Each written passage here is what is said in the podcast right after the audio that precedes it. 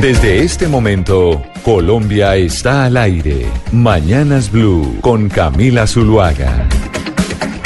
10 de la mañana, 42 minutos. Seguimos en Mañanas Blue. Doctor Pombo, qué placer tenerlo aquí en cabina. Se le extrañaba mucho. Usted estaba muy amañado por allá en la costa, pero se le extrañaba mucho aquí en Yo Bogotá. estaba amañado, pero tengo que reconocer públicamente que la radio me hizo falta. Yo nunca pensé que esto genera un efecto tan atrayente, ¿no? Y Claro. tan demandante. Yo decía, pero algo me hace falta, estar en cabina. ¿Le hizo falta estar en Sí, cabina? Bueno, sí, bienvenido a la lo radio. reconozco, súper chévere. Oiga, chévere. viniendo para acá, para la emisora, estaba viendo en Bogotá, en las calles, un montón de militares. ¿Usted vio lo mismo? No, para me, nada. Me acordé de usted, Hugo Mario, en Cali. ¿Se acuerda que cuando hablamos de la militarización de las ciudades, el tema surgió por la propuesta que se hizo en Cali? Y es que a mí me sorprendió, estamos tratando de llamar a la, a la alcaldía de Bogotá a ver si, hay, si es que yo vi algunos que normalmente están por ahí o es Yo que tomé realmente autopista 168. Yo no yo- sé, por ahí no vi nada. Yo tomé... Camila, y- Dígame, Hugo Mario. Y, y es, y es que después de, de ese programa que hicimos hace algunos días, hablando de la posibilidad de militarizar algunas ciudades del país, surgieron muchas presiones en redes sociales al alcalde Peñalosa. Yo estuve viendo, haciendo seguimiento a cuentas en Twitter de diferentes personalidades, personajes y ciudadanos, y le están pidiendo a Peñalosa que haya patrullajes militares en las calles de la capital. Yo, yo no sé, a mí me sorprendió, pero por eso digo, como ciudadana, cuando estaba viniendo, incluso llegué a ver militares norteamericanos, porque Pero- les vi por el apellido y la bandera en el uniforme, y me pareció extraño. Yo ¿Pero venía bajando por ¿Por la, la 72 bajé por la pedagógica, 72, bajé por la 72, después cogí la carrera 15, después de la carrera 15 usted baja a la Caracas y ahí coge... mm, ¿Esa La cuál es? Eh, pues como Yo me la ubico poco. 80 y después Exacto, Morato. 80 y Morato, exactamente, para llegar a las instalaciones de Blue, de Blue Radio y bajando por la 80 había una cantidad de militares. Yo no sé, Hugo Mario, si tenga que ver tal vez por la marcha que y las manifestaciones que se están preparando para mañana, porque acuérdese que mañana tenemos gran marcha y de pronto son operativos que se están preparando, pero ya incluso llegar a ver militares Pero no creo, por ¿no? eso. Pa- para, para marchas y movilizaciones, recuerde que está el Escuadrón Antidisturbios de la Policía, Por el SMAT, eso. No el Ejército. Sí, no creo. Sí, por Entonces eso. yo creo que están cumpliendo otra función. Pero raro, por eso estamos en comunicación con, eh, con la alcaldía para ver qué nos, qué nos reportan o si fue algo, pues que yo vi que habían unos militares cuidando a alguien por ahí no es- y no es nada extraño. y todo, armas No, vi largas pintados con, mire, yo vi pintada la cara y con cámara en la en el casco. Vi pintados las caras, cámara en el eh, en el casco con eh, Pero de pronto las iban yo por no- una exhibición, eh, por ahí No queda sé. el batallón de la 80, Sí, no que es sé. caballería. No sé, por eso No le sé. digo. Pero bienvenido aquí Muchas a gracias. la mesa de trabajo nuevamente. Y que Bogotá, Bogotá lo recibe. Oiga, y además me recibí porque no pude leer El Santo Siglo y un editorial de Juan Gabriel Arribie, eh, que es su director de ayer. Un segundo, un- el Santo Siglo, ¿usted está hablando El del nuevo, siglo. Es que lo se le conoce más políticamente como el Santo Siglo, porque como la gente todavía cree que es un periódico conservador, entonces lo denominan como el Santo Siglo. ¿Usted no lo había oído nunca así? No, pero me gusta el eh, nuevo siglo porque me parece que tiene buena sección política. Tiene buenos chismes Oiga, políticos. y el ayer hubo un editorial político sensacional que se me pasó de largo porque yo no estaba acá. Se titula La paz que no fue. Y básicamente dice que después de dos años de la firma de los acuerdos de paz en el Teatro Colón, pues ni el Estado ha podido copar las ausencias en el territorio nacional, ni ha podido derrotar satisfactoriamente la causa eficiente del conflicto armado, que es el narcotráfico. Se lo recomiendo a todos, de verdad. Y ojo, Juan Gabriel Uribe apoyó el proceso de paz. Fue el ministro nuevo de Santos. Fue ministro, Ministro de Ambiente. de Santos, apoyó el proceso de paz y su periódico se la jugó 100% por el proceso de paz. Pero vale la pena, Camila y oyentes, que se lean el editorial del lunes 26 de noviembre de 2018. Fantástico. Es una crítica, pero muy ponderada, sin estridencias, con argumentos, con cifras. Me parece que es un muy buen llamado, no al gobierno, ni siquiera al exgobierno del doctor Santos, a la sociedad colombiana. Pues va, mire, el nuevo siglo es tan cachaco como el heraldo costeño. Por eso le voy a preguntar a Oscar Montes, en, eh, ¿cómo es que le dice usted, don Oscar? Al, el- al Caribe inmenso. ¿En el Caribe inmenso se lee el nuevo siglo o no? Pues yo lo leo. Yo lo leo, eh, es un periódico muy, muy bogotano, es el, es el antiguo siglo, el siglo de Laureano Gómez, el siglo, el siglo del doctor Álvaro Gómez y Así el es. nuevo siglo de ahora de Juan Gabriel, a quien le mandamos un abrazo porque es una excelente persona. Eh, yo lo leo desde que la época, yo trabajé en el nuevo siglo, desde la época en que yo estuve en el nuevo siglo, no he dejado de leerlo. y es de verdad un periódico, como dice Camila, muy fuerte en tema político, con mucho criterio, con mucha línea editorial. Y, en manos de Juan Gabriel muy pluralista, es un periódico realmente pluralista desde el punto de vista político, no es no es el periódico este, pues en su época como lo fue tan, tan comprometido con la causa conservadora, el, el periódico El Siglo.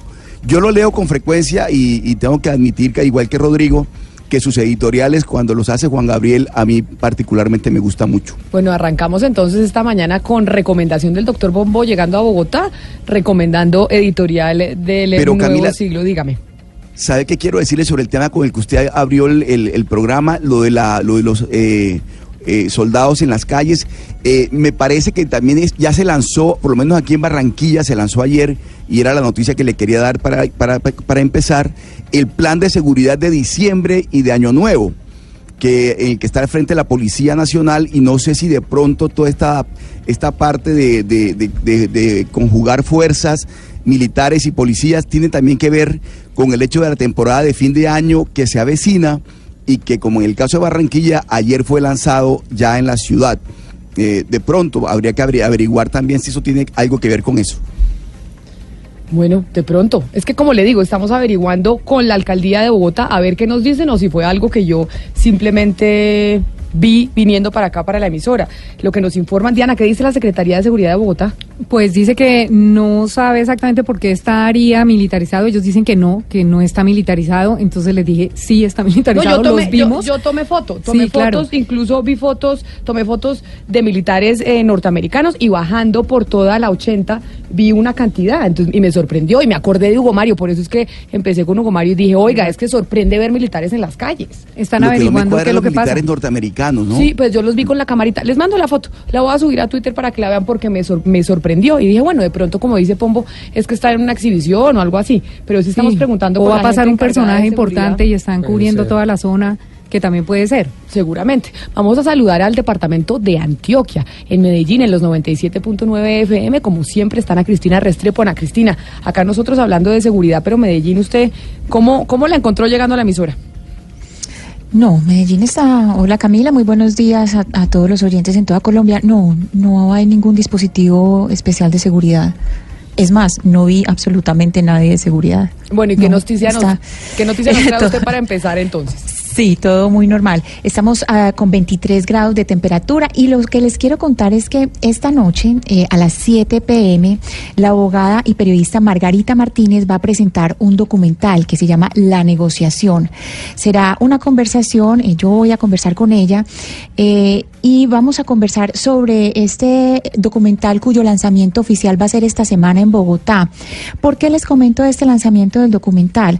Precisamente porque hace unos minutos el expresidente Álvaro Uribe trinó sobre el documental. Dice, voy a citar el trino, dice, señores Cine Colombia, faltan ustedes a la objetividad al facilitar que nos acusen al doctor Fernando Londoño y a mi persona de enemigos de la paz. Cuando él no ganó el plebiscito propusimos modificar los acuerdos, no eliminarlos. El gobierno desconoció el plebiscito afrenta en afrenta democrática. Eh, pues me parece bastante extraño que el señor Uribe esté comentando un documental que nadie ha visto. Ese documental, inclusive, eh, esta noche lo voy a presentar Sí. y no me pudieron ma- mandar el material porque todavía no estaba terminada la edición. De hecho, O sea, el Margarita documental- habló ahorita más temprano precisamente con Néstor está a, listo. propósito, a propósito de eso. Habló, Yo le- yo- habló, habló de eso y a ver cuál es la decisión que iba a tomar Cine Colombia sobre el tema. Sí, yo, yo le, pues, le dije a Margarita, eso es extrañísimo porque es la primera vez que voy a presentar un documental o una película que yo no haya visto, pero la verdad es que las condiciones de, de edición pues no dieron para poderlo ver. O sea que se está hablando, en redes se está hablando de un documental que nadie ha visto, no, todavía no está editado y listo. Entonces, lo que se está diciendo es mentiras. Además, por otra parte, Camila, ese llamado, eh, cuando dicen faltan ustedes a la objetividad al facilitar, es decir, cuando hay ese llamado de, pues por lo menos yo lo interpreto como un intento de censura. Sí, eso era lo que ella decía ahora hace unos 20 minutos más o menos al aire precisamente que esperemos que no que no vaya a ser censurado en los cines de Cine Colombia y la gente lo vaya a poder ver para que evidentemente pues la gente tome una opinión después de haber visto el documental y no sin haberlo visto. Sí, pero ayer y hoy hemos tratado el tema de censura y, y de pronto quizás convenga hacer un comentario. La censura es un derecho que se consagra constitucionalmente y es un derecho por lo negativo, es decir, se prohíbe censurar, pero el destinatario fundamentalmente de esa censura son los gobiernos y los estados a través de las autoridades públicas. El hecho de que un ciudadano se oponga a una opinión que le es adversa por intereses, por gustos o por lo que sea, creo yo, muy respetuosamente, no necesariamente tiene que considerarse como censura, porque entonces toda opinión contraria estaría tildada de censura y creo que eso es antitécnico, mi humilde opinión. Su humilde opinión, son las 10 de la mañana, 53 minutos. Vámonos a conocer qué está pasando en el mundo. Gonzalo Lázaro, y primero qué música nos trae hoy, porque yo no sé por qué razón eh, me intuyo Aló, aló, ahora que usted, sí. yo lo escucho perfectamente. ¿Me oye, Ah, Gonzalo? ¿Cómo me le va? Sí, disculpe, estaba aquí con problemas técnicos. No, no se preocupe, pero es que intuyo que usted nos trae una música que tal vez no le va a gustar tanto a los integrantes de la mesa de trabajo, pero lo saludo para que nos cuente los recomendados musicales que nos trae hoy y la información internacional. Camila, muy buenos días a usted y a todos los oyentes y a los eh, miembros de la mesa. Comienzo con la noticia que hablábamos ayer, contento porque aterrizó sin problema la sonda InSight en Marte. No sé si vio los videos. Siete meses de vuelo, de viaje, y ayer aterrizó en el planeta rojo. Por otra parte, el presidente Donald Trump aseguró el día de hoy que podría colocarle un impuesto del 10% a los productos de Apple que provengan de China en medio de esta llamada guerra comercial que seguramente van a tratar, Camila, eh, Xi Jinping y Donald Trump en la cumbre del G20. Y por último, Camila, yo quiero que escuche este sonido, este tráiler que salió la semana pasada.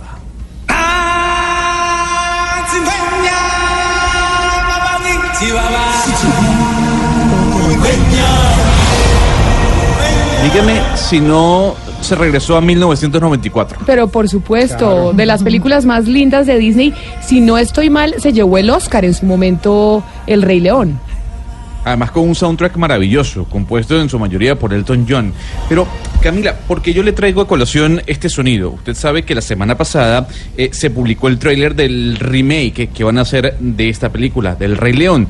Pues bien, el tráiler de esta cinta ya tiene 225 millones de descargas y se sitúa en la segunda posición mm, dentro de los trailers más descargados en la historia mm, del cine. Esto por detrás de Avengers 3. Así suena el tráiler de Rey León.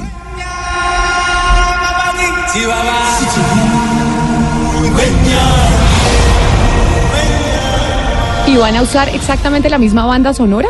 Porque yo vi Bueno. el tráiler y vi que ahora es, no con, o sea, ¿cómo se llama eso, Gonzalo? Son muñequitos pero diferentes, Como Más acción reales. real. como más Sí. reales, sí. O sea, son muñecos, pero se ven mucho más reales, o sea, parece un Ah, la leoncito de verdad. tecnología es- la tecnología, ya, porque si usted se ve el Rey León, yo lo vi hace poco, y uno dice, oiga, si es que ha avanzado la tecnología de la animación significativamente. Usted lo comparó con Bambi, entonces de Bambi al Rey León, gran avance. Ahora del Rey León 1 No. al de 2, pues Pues ahora, pero es que aquí tenemos un experto que nos va a explicar qué, qué es la tecnología que vamos a ver en el Rey León. Se llama Live Action. Es una, te- una tecnología que es co- que captura movimientos y eh, pues ya los animales se ven. O sea, es una animación pero muchísimo más real. Con esta misma tecnología hicieron, no sé si usted vio hace poco una película que se llama El libro de la selva. Ah, sí, vi el sí, libro, vi el claro. libro de la, Vi el- vi el libro de la selva, la original. La original, la animada, que es de 1950 y pico, tal vez una cosa así bien eh, ya de hace algunos años. Y ahorita hicieron un remake porque Disney viene haciendo el remake de live action de todos sus clásicos animados.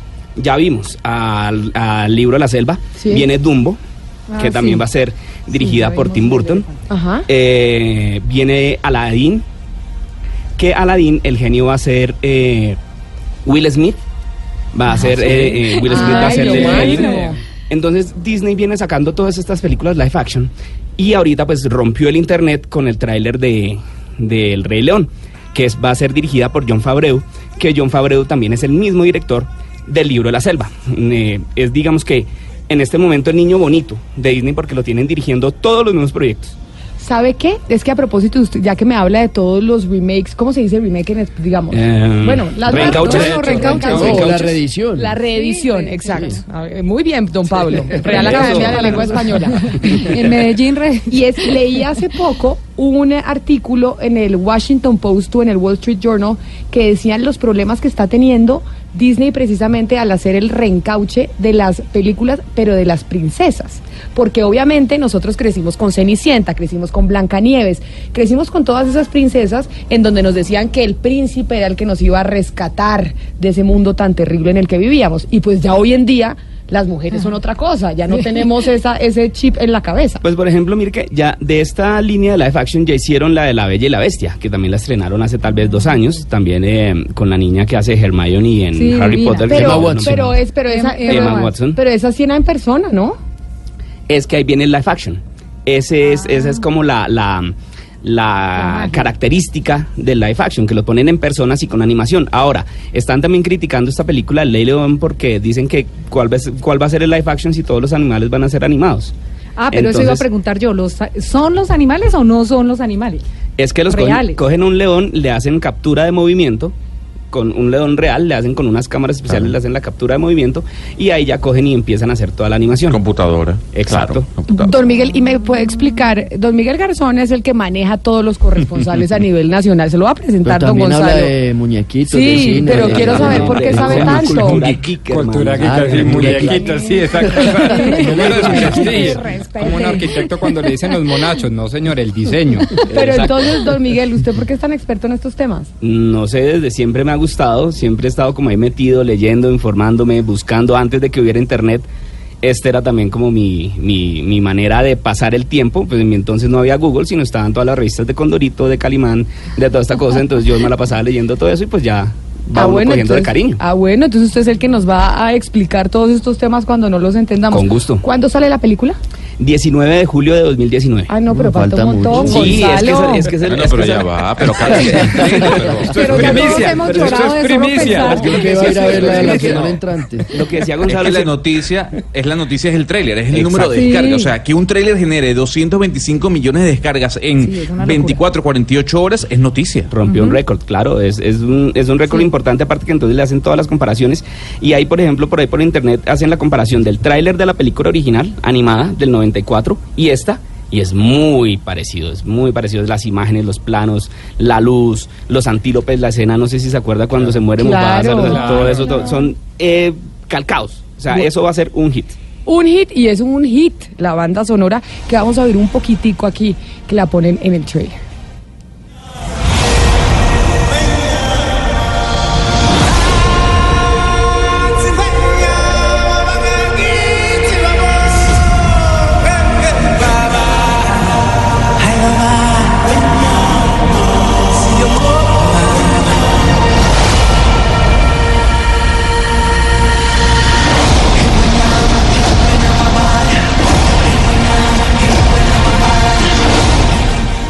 Esta es Blue Radio, la nueva alternativa.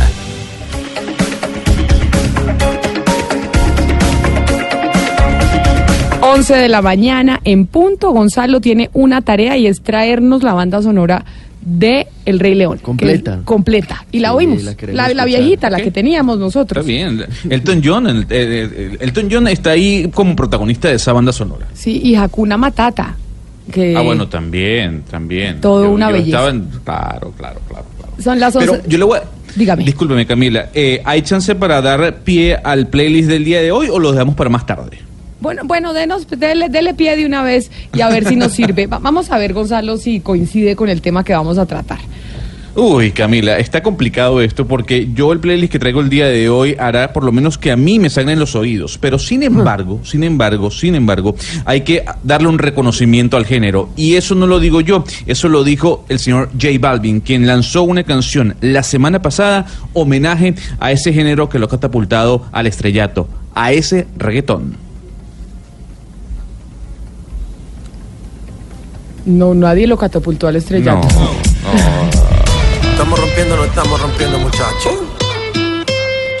Y si el pueblo pide, chipápenme. Y si el pueblo pide, let go. Y si el pueblo pide, no se lo va a negar. Si la mujer pide, pues yo le voy a dar. O sea, este es el playlist que nos trae usted hoy, Gonzalo. Hoy martes nos está poniendo reggaetón a las 11 de la mañana, dos minutos. Sí, pero claro que sí, siempre es buen motivo para escuchar reggaetón. ¿O no, Camila? Usted que es que- del género. Yo aclaro que no hago parte de ese pueblo que pide reggaetón, reggaetón. Yo no hago parte de ese pueblo. A mí me gusta el reggaetón los fines de semana, no sé qué tanto un martes. Un martes a las 11 de la mañana no le suena mucho. No, no me suena tanto. este tema. No me suena tanto y menos con el tema que vamos a tratar a continuación y es el salario mínimo en Colombia. Y es que ya sabemos que cuando viene diciembre empezamos a discutir o empiezan a discutir las centrales obreras con los empresarios y con el gobierno nacional qué tanto debe ser el aumento del salario mínimo para el próximo año. Muchas veces se tiene en cuenta la inflación, que es la que nos termina dando a conocer el Banco de la República. Y cuando se habla del aumento del salario mínimo, se dice que tiene que estar alrededor de la inflación o un poco por encima. Sin embargo, acordémonos que en el pasado mes de septiembre, el ministro de Hacienda, Alberto Carrasquilla, durante su intervención en el Congreso de Fase Colda, aseguró que los empresarios pagan un sueldo muy alto. Esto fue lo que dijo el ministro Carrasquilla en ese momento. El sector formal contrata a un costo que es de relativamente alto. La relación, para poner un ejemplo, entre el salario mínimo legal y el salario medio del país está entre los más altos del mundo. Eso es lo que opina el ministro de Hacienda del gobierno de Iván Duque, el ministro Carrasquilla, que pues no está dándole la cara a los medios para hablar de la reforma tributaria, no sabemos si va a hablar del salario mínimo, pero lo que sabemos es que el señor no está de acuerdo con que se suba el salario mínimo significativamente. Pero por otro lado, en un momento, el expresidente y hoy senador Álvaro Uribe Vélez, en agosto de este año, habló de un aumento extraordinario del salario mínimo. ¿Eso qué significa? Que no es que se vaya a subir el salario mínimo para el próximo año, que obviamente eso sí va a pasar, sino que hubiera un aumento extraordinario por una sola vez. Esto fue lo que dijo el expresidente en ese momento. Nosotros creemos que este país no puede seguir amarrando la creación de empleo, que necesitamos crear empleo de calidad. Por eso se ha propuesto bajar los impuestos a las empresas, al mismo tiempo dar garantías de estabilidad y como requerimos mejorar, dignificar la remuneración de los trabajadores, propusimos, y es lo que venimos a honrar hoy, que se aumente el salario mínimo de los colombianos de manera extraordinaria en una ocasión. Eso fue lo que dijo el expresidente Uribe. Ahora miremos lo que dice la ministra de Trabajo, porque finalmente la ministra de Trabajo, Alicia Arango, es una de las que va a estar sentada en la mesa en medio de esa discusión que tendrán los trabajadores representados en las centrales obreras y los empresarios pues, representados en, eh, los gremios como la Asociación Nacional de Industriales, ANDI. Esto fue lo que dijo la ministra referente al salario mínimo. Personalmente creo que el salario mínimo es bajito. Yo sinceramente creo que con, esa, con ese dinero no se puede comprar lo que se necesita para, para vivir normalmente. Ahora, muchos dicen que es que hay varios salarios en una casa, en una familia. Efectivamente eso puede suceder. Pero independientemente de eso, yo creo que los trabajadores colombianos se merecen un salario un poco más alto. Bueno, y ese es el abrebocas entonces para la discusión del salario mínimo. Lo que uno no entiende es cómo dos personas pertenecientes al mismo gabinete, al mismo gobierno, pues, y que estarán sentados en la mesa de, de negociación, pues piensan tan distinto, Pombo, porque una cosa dice la ministra y otra cosa dice Carrasquilla. Independientemente que hagan parte del mismo gobierno, se entiende esa discrepancia porque obedecen a sectores distintos. La ministra de Trabajo tiene una interlocución permanente con las centrales obreras, con los trabajadores e incluso con los empresarios. Mientras que el ministro de Hacienda lo que eh, pues representa un sector muy distinto y un interés muy distinto, Pero que es ¿cómo puede salvaguardar el No. patrimonio y salvaguardar las finanzas Pero ¿cómo y la puede estabilidad ser- económica del país. ¿Cómo puede ser posible que dos personas de un mismo gabinete piensen tan distinto, No, que no, tengan no, visiones puede ser tan radicalmente perfectamente. Si usted y yo fuéramos mie- miembros de un gabinete, pensaríamos seguramente distinto, lo que no desconfigura, digamos, la unidad de materia y la unidad de criterio del gobierno. Simplemente lo que están diciendo uno, representando a un sector, es que le parece bajo, y yo creo que es bajo. Y el otro No, dice, pero, sí, Rodrigo- pero desde el punto de vista financiero y macroeconómico, pues tenemos que mirarlo en términos relativos, en términos absolutos, en términos comparativos, y no es tan bajo. Me parece Pero que además no no, hay- Rodrigo, ella ella dice, ella aclara que personalmente, o sea, está hablando a título a título personal y resulta que ella es la ministra de Trabajo. No, eso Es es decir, cuando ella dice, personal, sí personalmente carretazo". pienso que es muy que, que merece ganar más. No, ella cuando habla habla en calidad no de Alicia Arango, sino de ministra de, ministra. Trabajo. Entonces lo que uno quiere saber es la ministra de Trabajo qué piensa, porque ella dice personalmente, ahí está ahí está hecha la salvedad. Entonces, claro, personalmente a mí particular no me interesa lo que piensa la doctora Alicia Arango. A mí lo que sí me interesa es lo que piensa la ministra de Trabajo. Pero Por eso esa además- aclaración de que personalmente me parece que no, no es conducente. pues, Oscar, no. pero además, ¿pueden los ministros cuando hablan públicamente separarse de su cargo y decir, ay no, es que esto lo digo como Alicia Arango y no lo digo como ministra? O que Carrasquilla diga, ay, es que esto lo digo como Carrasquilla y no como ministro Salvo de que sea Hacienda. una defensa Tal cual, personal, no. tal cual. Ah, por eso. Entonces Exacto. sí debe haber venga, Camila, una, una eh, eso- coordinación, eso- diga amigo Mario. Eso tiene antecedentes. Recuerde usted, durante el gobierno Pastrana, por la misma razón, por el tema del salario mínimo, eh, cada año había discusiones entre el ministro de, Economía, que era Juan Manuel Santos, y el ministro de Trabajo, que era Angelino Garzón. Era la misma discusión entre los dos. Claro, Garzón venía de un sector eh, sindical, venía de ser representante de las centrales obreras cuando llegó al Ministerio de Trabajo y por eso defendía un aumento más eh, representativo para la clase trabajadora. Y Santos defendía pues un ingreso más ajustado a la, a la realidad de los empresarios. Lo que es cierto es que se viene la discusión del salario mínimo, esa la vamos a tener en diciembre, esto es ya. Las mesas se van a convocar y muchos consideran que teniendo la declaración del expresidente Álvaro Uribe como senador hoy diciendo que hay que subir significativamente el salario mínimo de los empleados en Colombia, pues básicamente eso es lo que va a suceder porque las centrales obreras ya tienen ese antecedente.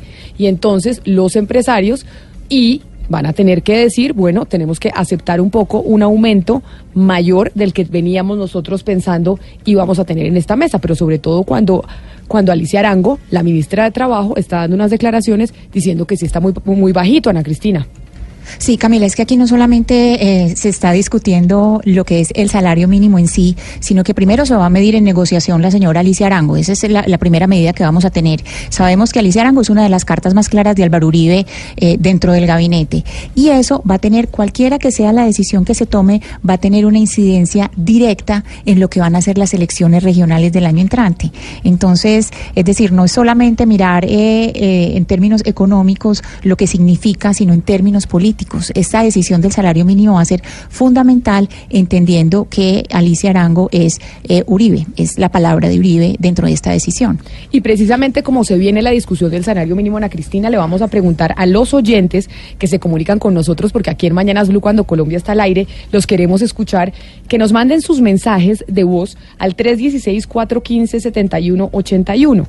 Ahí nos dicen de dónde nos llaman, de dónde nos mandan el mensaje y su opinión sobre la siguiente pre- pregunta. ¿Esta es con el patrocinio del doctor Pombo o el patrocinio de Lisette, la encargada Lisette, digital démosle lo de crédito a quien Blue? corresponde. Es de Lisette. O sea, esta es con el patrocinio de Lisette que dice, ¿usted qué prefiere? Y yo le pregunto, Pombo, se la voy a hacer a usted. ¿Qué prefiere?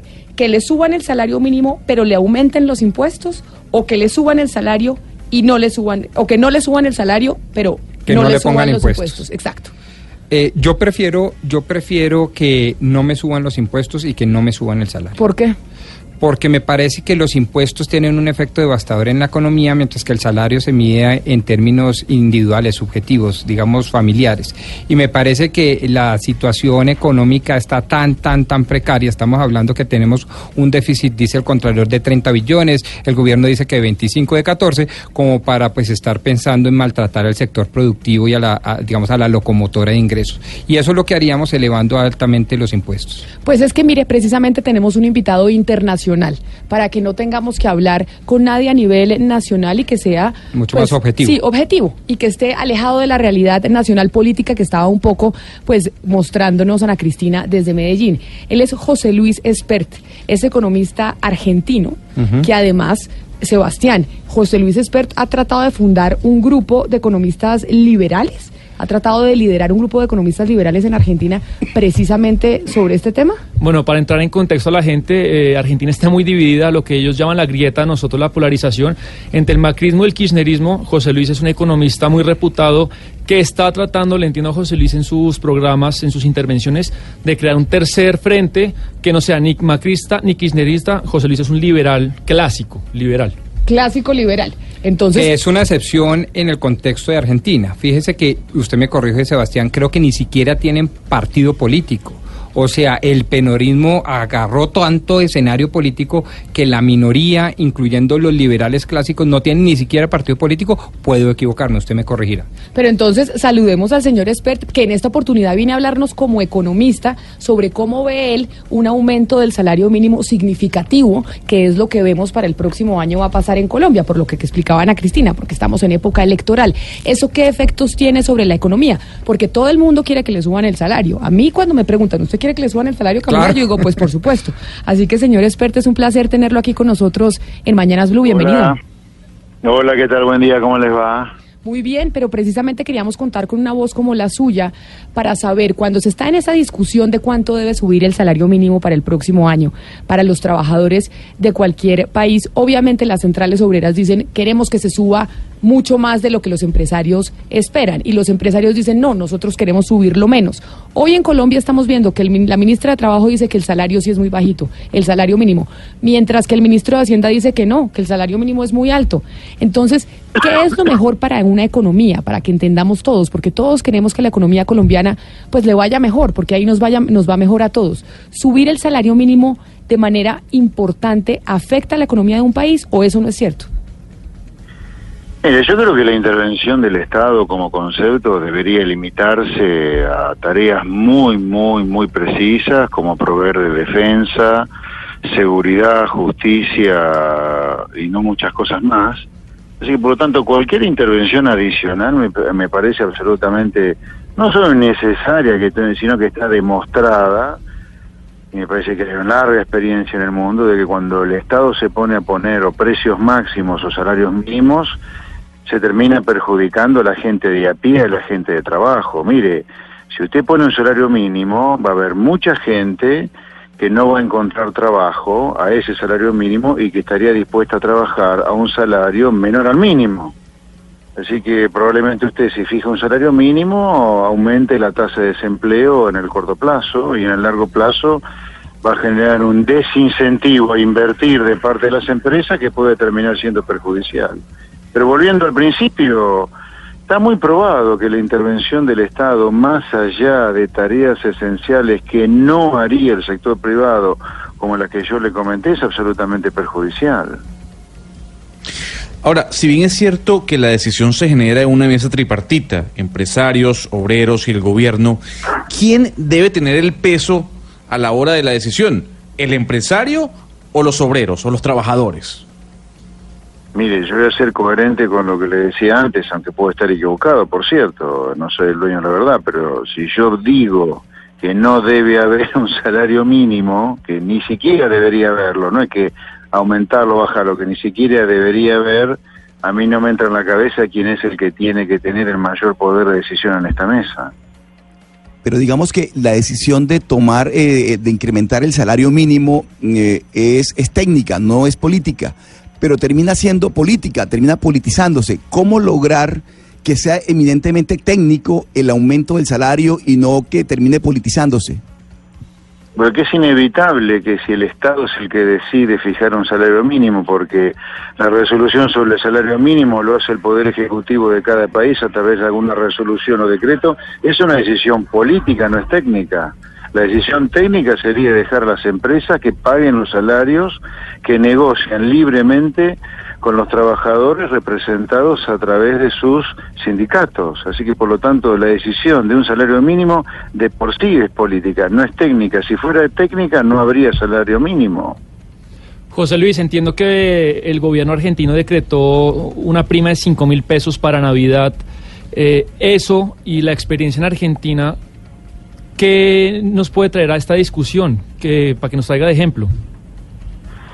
Bueno, recién hablábamos desde el punto de vista más conceptual, global y general. Ahora, hablando de Argentina, en estas circunstancias, en un gobierno que ha provocado una severa crisis en Argentina y que ha llevado la economía a la recesión, que encima el mismo gobierno responsable de la crisis cambiaria que tuvimos, que ha traído a la economía a una recesión, estar obligando a las empresas a un bono salarial o a un aumento de salarios por única vez como es este que se va a dar, ha agravado las cosas. Eh, yo creo, yo creo que la decisión del gobierno de haber dado este o haber decretado este aumento de salarios por única vez es para tener algo de paz en las calles argentinas que están muy convulsionadas, ahora que Argentina durante este fin de semana eh, va a ser el, el, el país anfitrión de la reunión del G20, ¿no? donde se reúnen los 20 países más poderosos y más ricos del mundo. Me parece que ha sido una decisión, como hablábamos recién sobre el salario mínimo, eminentemente política, porque muy pocas empresas están en condiciones de pagar este aumento de salarios por única vez, o este bono salarial. Usted dice, José Luis, que, que no está muy de acuerdo con que se fije un salario mínimo como se fija hoy en, Colombia. ¿Le suena más la idea de, de, que los empresarios puedan pagar a sus empleados eh, por horas laboradas, como sucede en Estados Unidos y en otros países? Que de acuerdo al tiempo laborado se le pague por horas a un trabajador. ¿Esto trae ventajas, cree usted, para las economías de países latinoamericanos?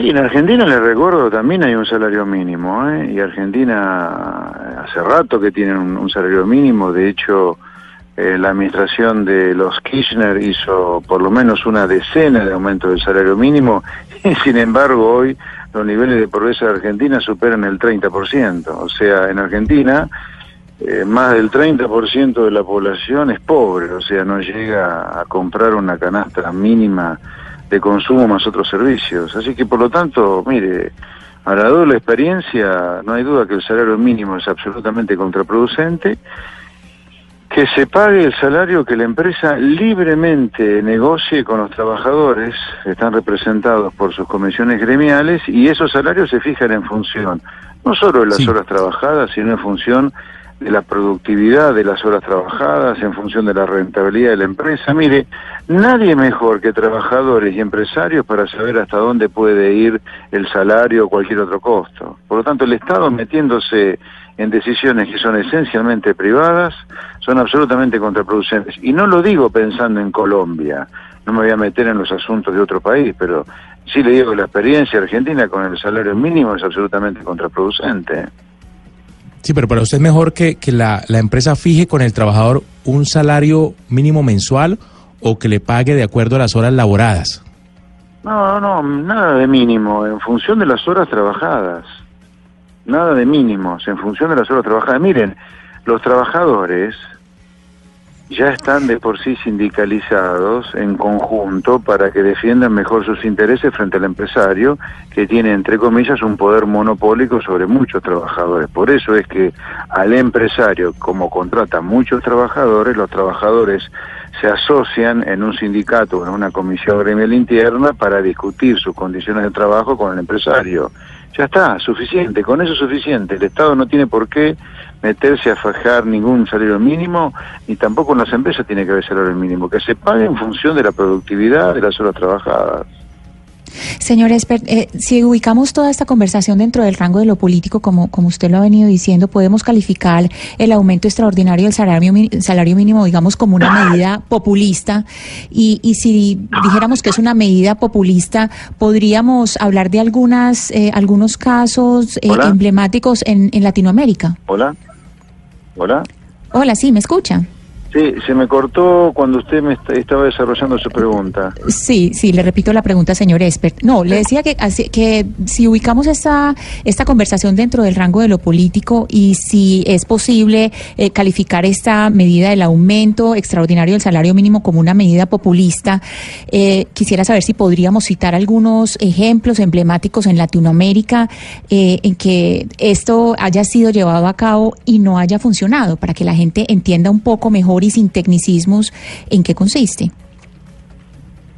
A ver, Argentina tiene salario mínimo hace muchísimo tiempo y Argentina es uno de los países emblemáticos por la decadencia que viene sufriendo. Obviamente yo no voy a decir la, la tontería que por culpa del salario mínimo es que Argentina está en decadencia pero el salario mínimo es uno de los tantos estigmas o indicadores del populismo en Argentina y yo no dudaría en calificar la decadencia que América Latina viene sufriendo como continente. Yo creo que habría que empezar a exceptuar eh, cada vez más a Chile, Perú y Colombia que se están diferenciando, México en menor medida.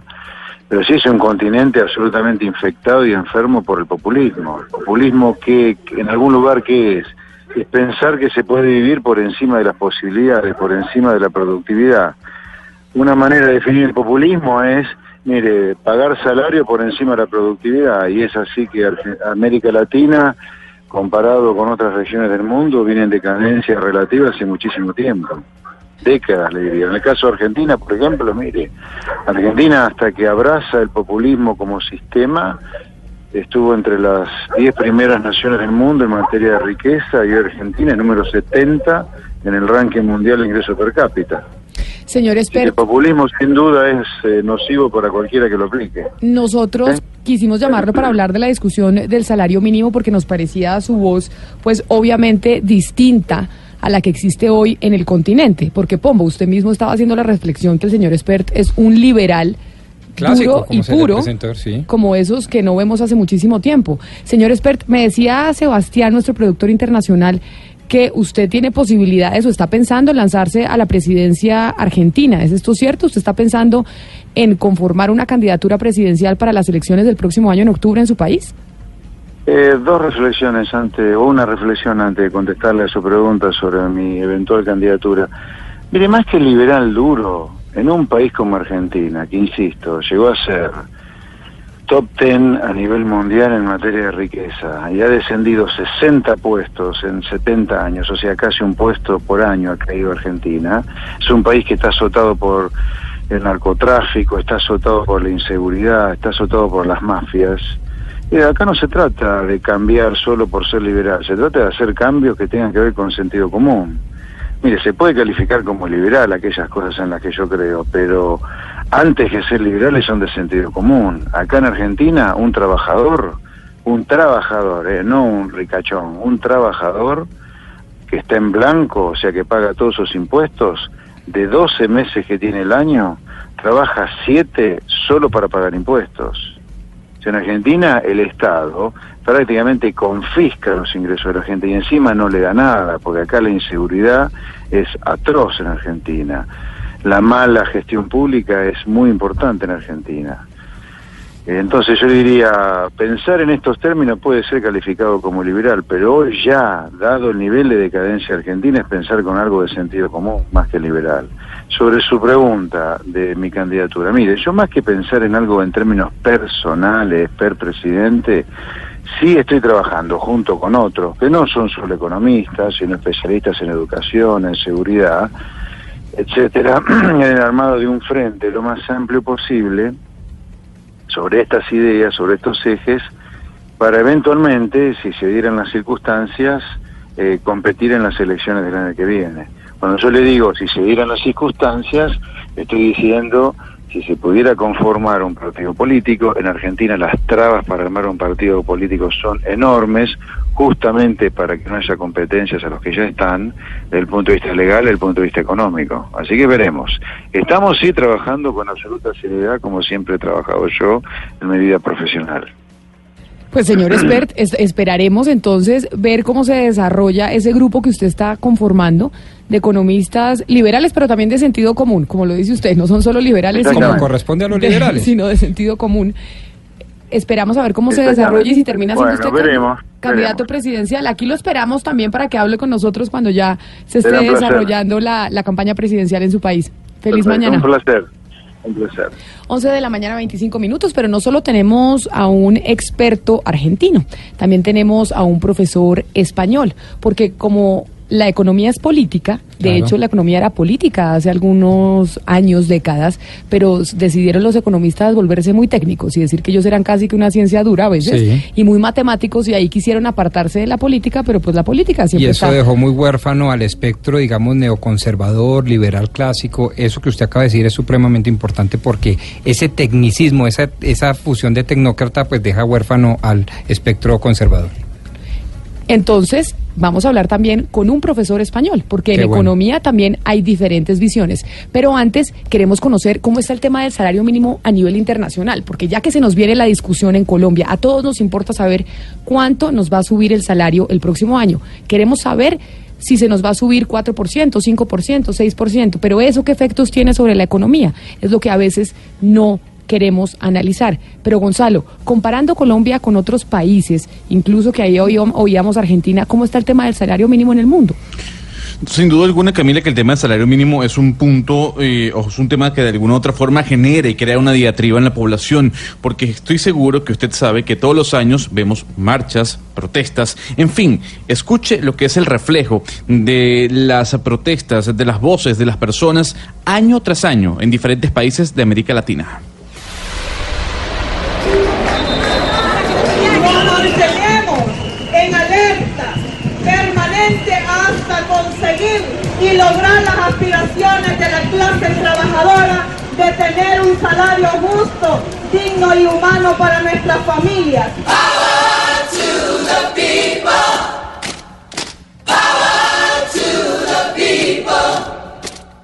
a, a toda la clase trabajadora salvadoreña, ya que este es un aumento miserable, pírrico para los trabajadores. Están resguardando a las empresas, pero no están cuidando y no están cumpliendo con sus promesas de campaña cuando dijeron que aquí venían los tiempos mejores, que se iban a preocupar del desarrollo de las personas, que iban a generar trabajo decente, mejores sueldos. Que le devuelvan a la población trabajadora que les ha ayudado a acumular la riqueza que tienen. Producto de 248 8 bolívares que queda al salario, no, no alcanza ni para ni para comprar un cartón de huevo. El pueblo colombiano está más sumido en la miseria, en la pobreza, el salario miserable que nos tienen no nos alcanza y nos parece que es momento de que la ciudadanía se levante y defienda lo que es suyo.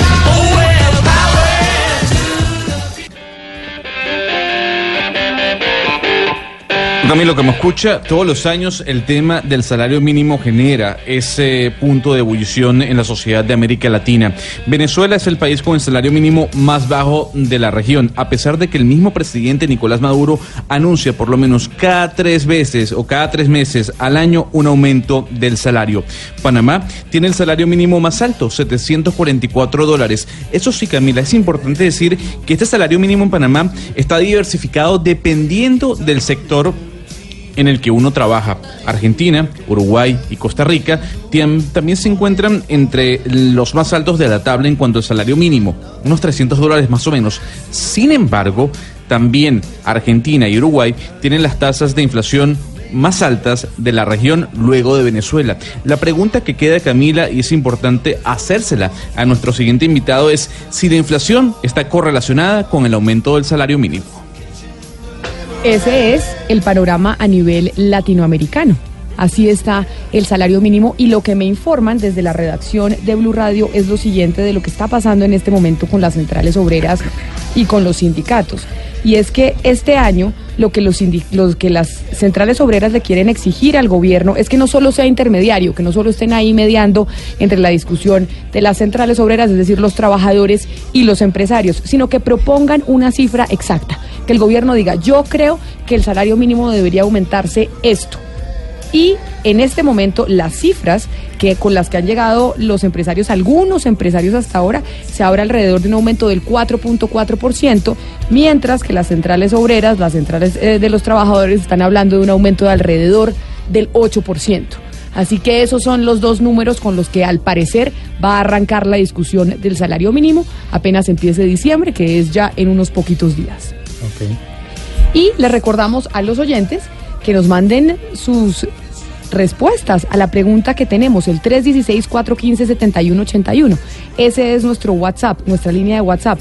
Y les estamos preguntando, ¿ustedes prefieren que les suban el salario mínimo, que suban el sueldo, pero asimismo también los impuestos, o prefieren que no les suban el salario, pero tampoco les suban los impuestos? Que le pongan más impuestos. Exacto, esto porque estamos mezclando el aumento del salario mínimo con la reforma tributaria.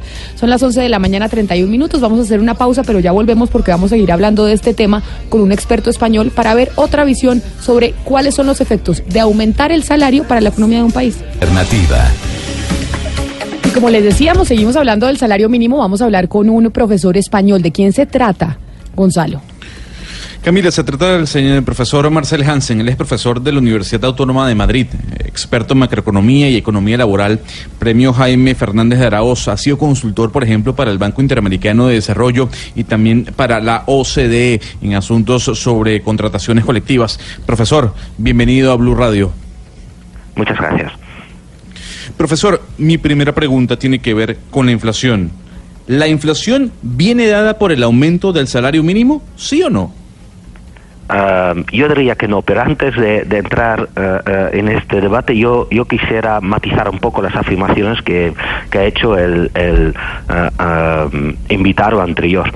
El salario mínimo es una realidad en muchos países y, de hecho, países muy liberales como Estados Unidos y el Reino Unido tienen un salario mínimo.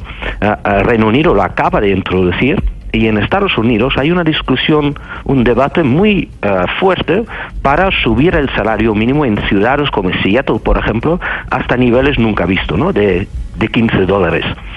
Eh, el salario mínimo ah, puede jugar un papel y debe jugar un papel mayor cuando ah, los trabajadores pierden poder de negociación. Y esto se está observando en muchos países, ¿no? Se debilitan los sindicatos, se debilita lo que se llama la negociación colectiva, y esto explica que en, en muchos países, ah, durante décadas casi, los salarios más bajos están estancados. Y en estas circunstancias, un salario mínimo sirve para, por lo menos, garantizar que aquellos que tienen un trabajo regular, ¿no? Puedan con su salario hacer una vida digna. Ah, ah, dicho esto, la controversia que tenéis ah, vosotros ahora mismo en Colombia se, se parece mucho a la controversia que tenemos actualmente en España. El gobierno español ha anunciado un aumento en el salario mínimo de 23% eh, para este año en una economía que actualmente sufre una tasa de desempleo de, de un- unos 15% y una tasa de desempleo juvenil superior al 30%. Y por tanto, ¿cuál es la controversia? El salario mínimo español puede ser eh, bajo, eh, en términos absolutos e incluso en términos relativos, pero cuando subes el salario mínimo tan de golpe, las empresas pueden dejar de contratar a los trabajadores menos productivos. En el caso de España, estamos pensando en jóvenes y muchas eh, personas con, eh, sin estudios. ¿Cuál es el problema en Latinoamérica de subir eh, el salario mínimo demasiado? Es el empleo informal. En América Latina es mucho más difícil manejar el salario mínimo porque si lo fijas demasiado alto, muchos trabajadores pueden perder el acceso al empleo formal y estar condenados a, empleos en el sector informal con salarios mucho más bajos, ¿no? Y por tanto hay que ser muy cauteloso a la hora de fijar el salario mínimo. Cuando lo tienes, es razonable que suba con la inflación, pero es la- la- el, el salario mínimo que tiene que seguir la inflación. Ah, es decir, es mejor eh, vincular eh, el salario mínimo a la evolución de los precios eh, en los últimos años o quizás incluso eh, la inflación prevista. Pero el gran problema está en fijar el nivel adecuado. Y el segundo comentario va sobre la Me politización. Ustedes hacen mucha referencia a que la fijación del salario mínimo debería ser una decisión técnica, pero al final se politiza.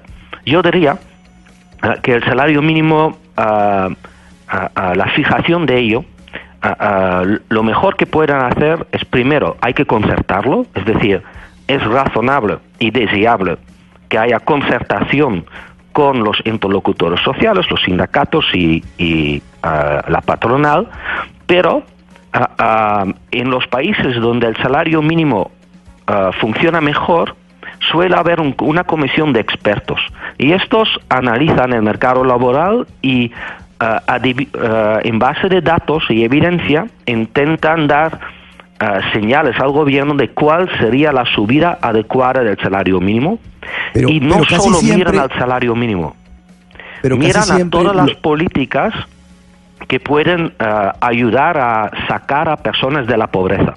Y en el caso de Colombia y otros países en Latinoamérica, sería crucial que se mirase también a cómo hacer que aflore el empleo informal. Es decir, probablemente es mucho más importante que aflore mucho empleo que actualmente ah, está en el mercado informal con bajos salarios, aflorarlo al, eh, sector formal para que estas personas tengan acceso a servicios públicos y por tanto ser muy cauteloso a la hora de fijar el salario mínimo. Pero, pero casi siempre esa concertación, que digamos es como el estado de gracia, el estado ideal, que se llegue a una concertación, casi siempre no se logra porque pues las partes cada uno está defendiendo sus propios intereses. ¿Cómo lograr esa fórmula que permita fijar un salario mínimo que deje contentos a todos, si es posible? Bueno, sacarlo de la arena política, ¿no? Y, eh, un buen ejemplo, y hay varios eh, que han seguido el ejemplo, es el Reino Unido. El Reino Unido ha introducido eh, hace algo más de una década un salario mínimo, no solía tenerlo, um, y ah, ha formado una comisión de expertos de reconocido prestigio, ¿no? que no están ah, directamente vinculados con los interlocutores sociales y ellos indican, en base de, ah, de investigación de cómo es, evoluciona el mercado laboral, ah, cuál ha sido el efecto del salario mínimo en el pasado, cuál es el espacio para la subida. Es decir, hay que acotar el debate político con, con una propuesta que viene de personas que estudian el mercado laboral y que en base de un análisis formal ah, ah, ofrecen una indicación de cuál sería la subida deseada. Y por tanto, ah, reducir el incentivo de políticos de utilizar el salario mínimo a su antojo. Sí. Eh, en Colombia el salario se fija cada año y es para todos los habitantes del territorio nacional. Quiero decir, para quienes ganan el salario mínimo es, es, es igual en todo el territorio colombiano. Sin embargo, hay una propuesta que se ha planteado sobre la mesa desde hace algún tiempo, aunque no ha sido muy escuchada, y tiene que ver con un salario mínimo por regiones, diferencial, de acuerdo a la región. Algunos piensan que eh, hay empresas mucho más productivas en las grandes ciudades y otras que no lo son tanto en las provincias, en las zonas eh, o en los campos. Eh, ¿Usted está de La acuerdo propuesta con que... tiene en- mucho en que- sí, La ¿le propuesta gusta usted? ¿Le suena la idea? Sí, sí. Ah, ah, de hecho, ah, eh, en Europa típicamente los salarios mínimos se fijaban por convenios colectivos, es decir, en la negociación colectiva y, y no eran diferentes por regiones y por ah, sectores también. Ah, muchos países en Europa también tienen un salario mínimo distinto por edades. Es decir, ah, no se estipula el mismo salario mínimo para un joven, un menor de edad, que por un adulto. Y en un país como Colombia, si hay grandes diferencias en niveles de vida, claramente cuando tú tienes un salario mínimo universal, o lo pones muy bajo para evitar que produzca efectos negativos en, en las regiones más pobres, ah, ah, o, y, de esta manera el salario mínimo es insuficiente para quien viva en Bogotá, por ejemplo, o si lo quieres poner al nivel de Bogotá, pues estás creando muchos problemas en, en las zonas menos, menos ricos y por lo tanto la diferenciación tiene mucho sentido, porque el salario mínimo tiene que eh, ofrecer una vida digna a una persona que trabaja a tiempo completo y si el coste de vida es muy distinto, pues el salario mínimo preferiblemente también eh, lo sea. Pues profesor Marcel Jensen, que yo le dije que era español, ningún español. Usted es muy holandés, pero habla un español perfecto. ¿Dónde aprendió?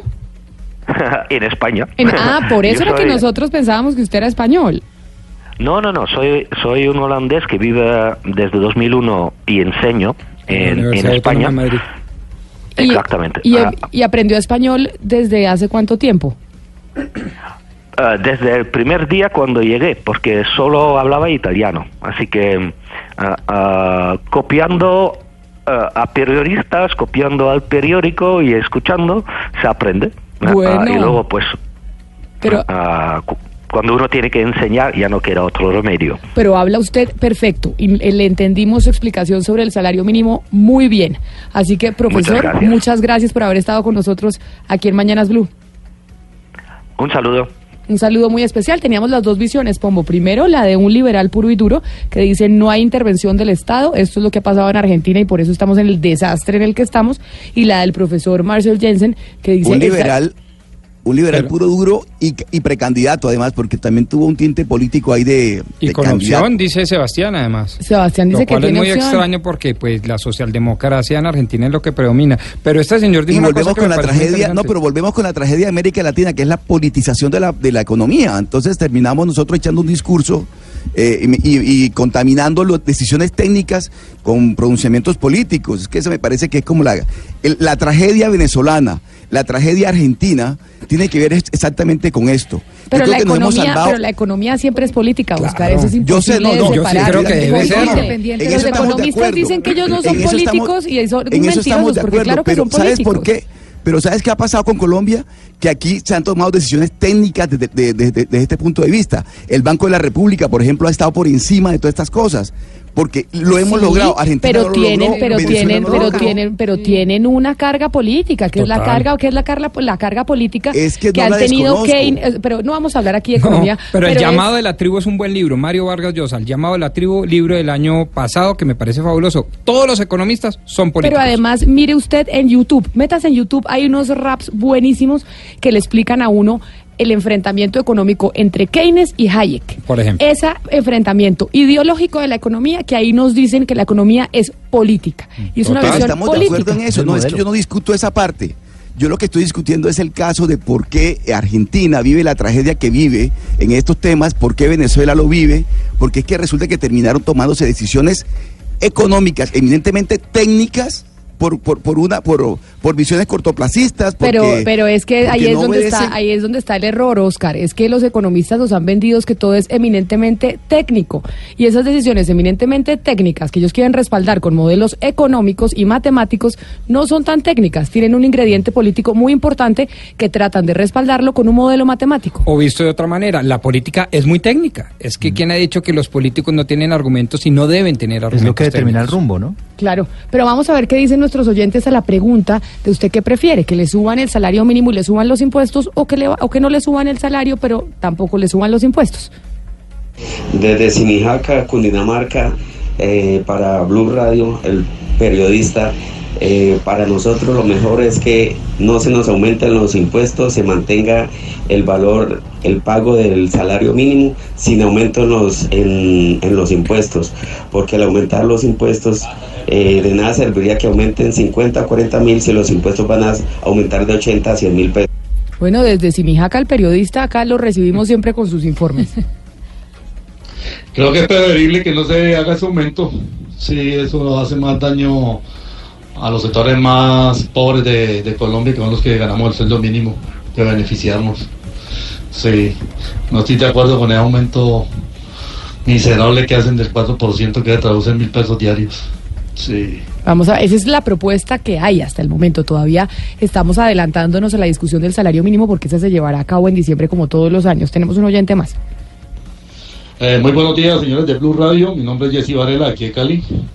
Con respecto al aumento del sueldo mínimo, creo que a los colombianos ese sueldo del 4%, que siempre por decreto, le hace más daño a los trabajadores que beneficios.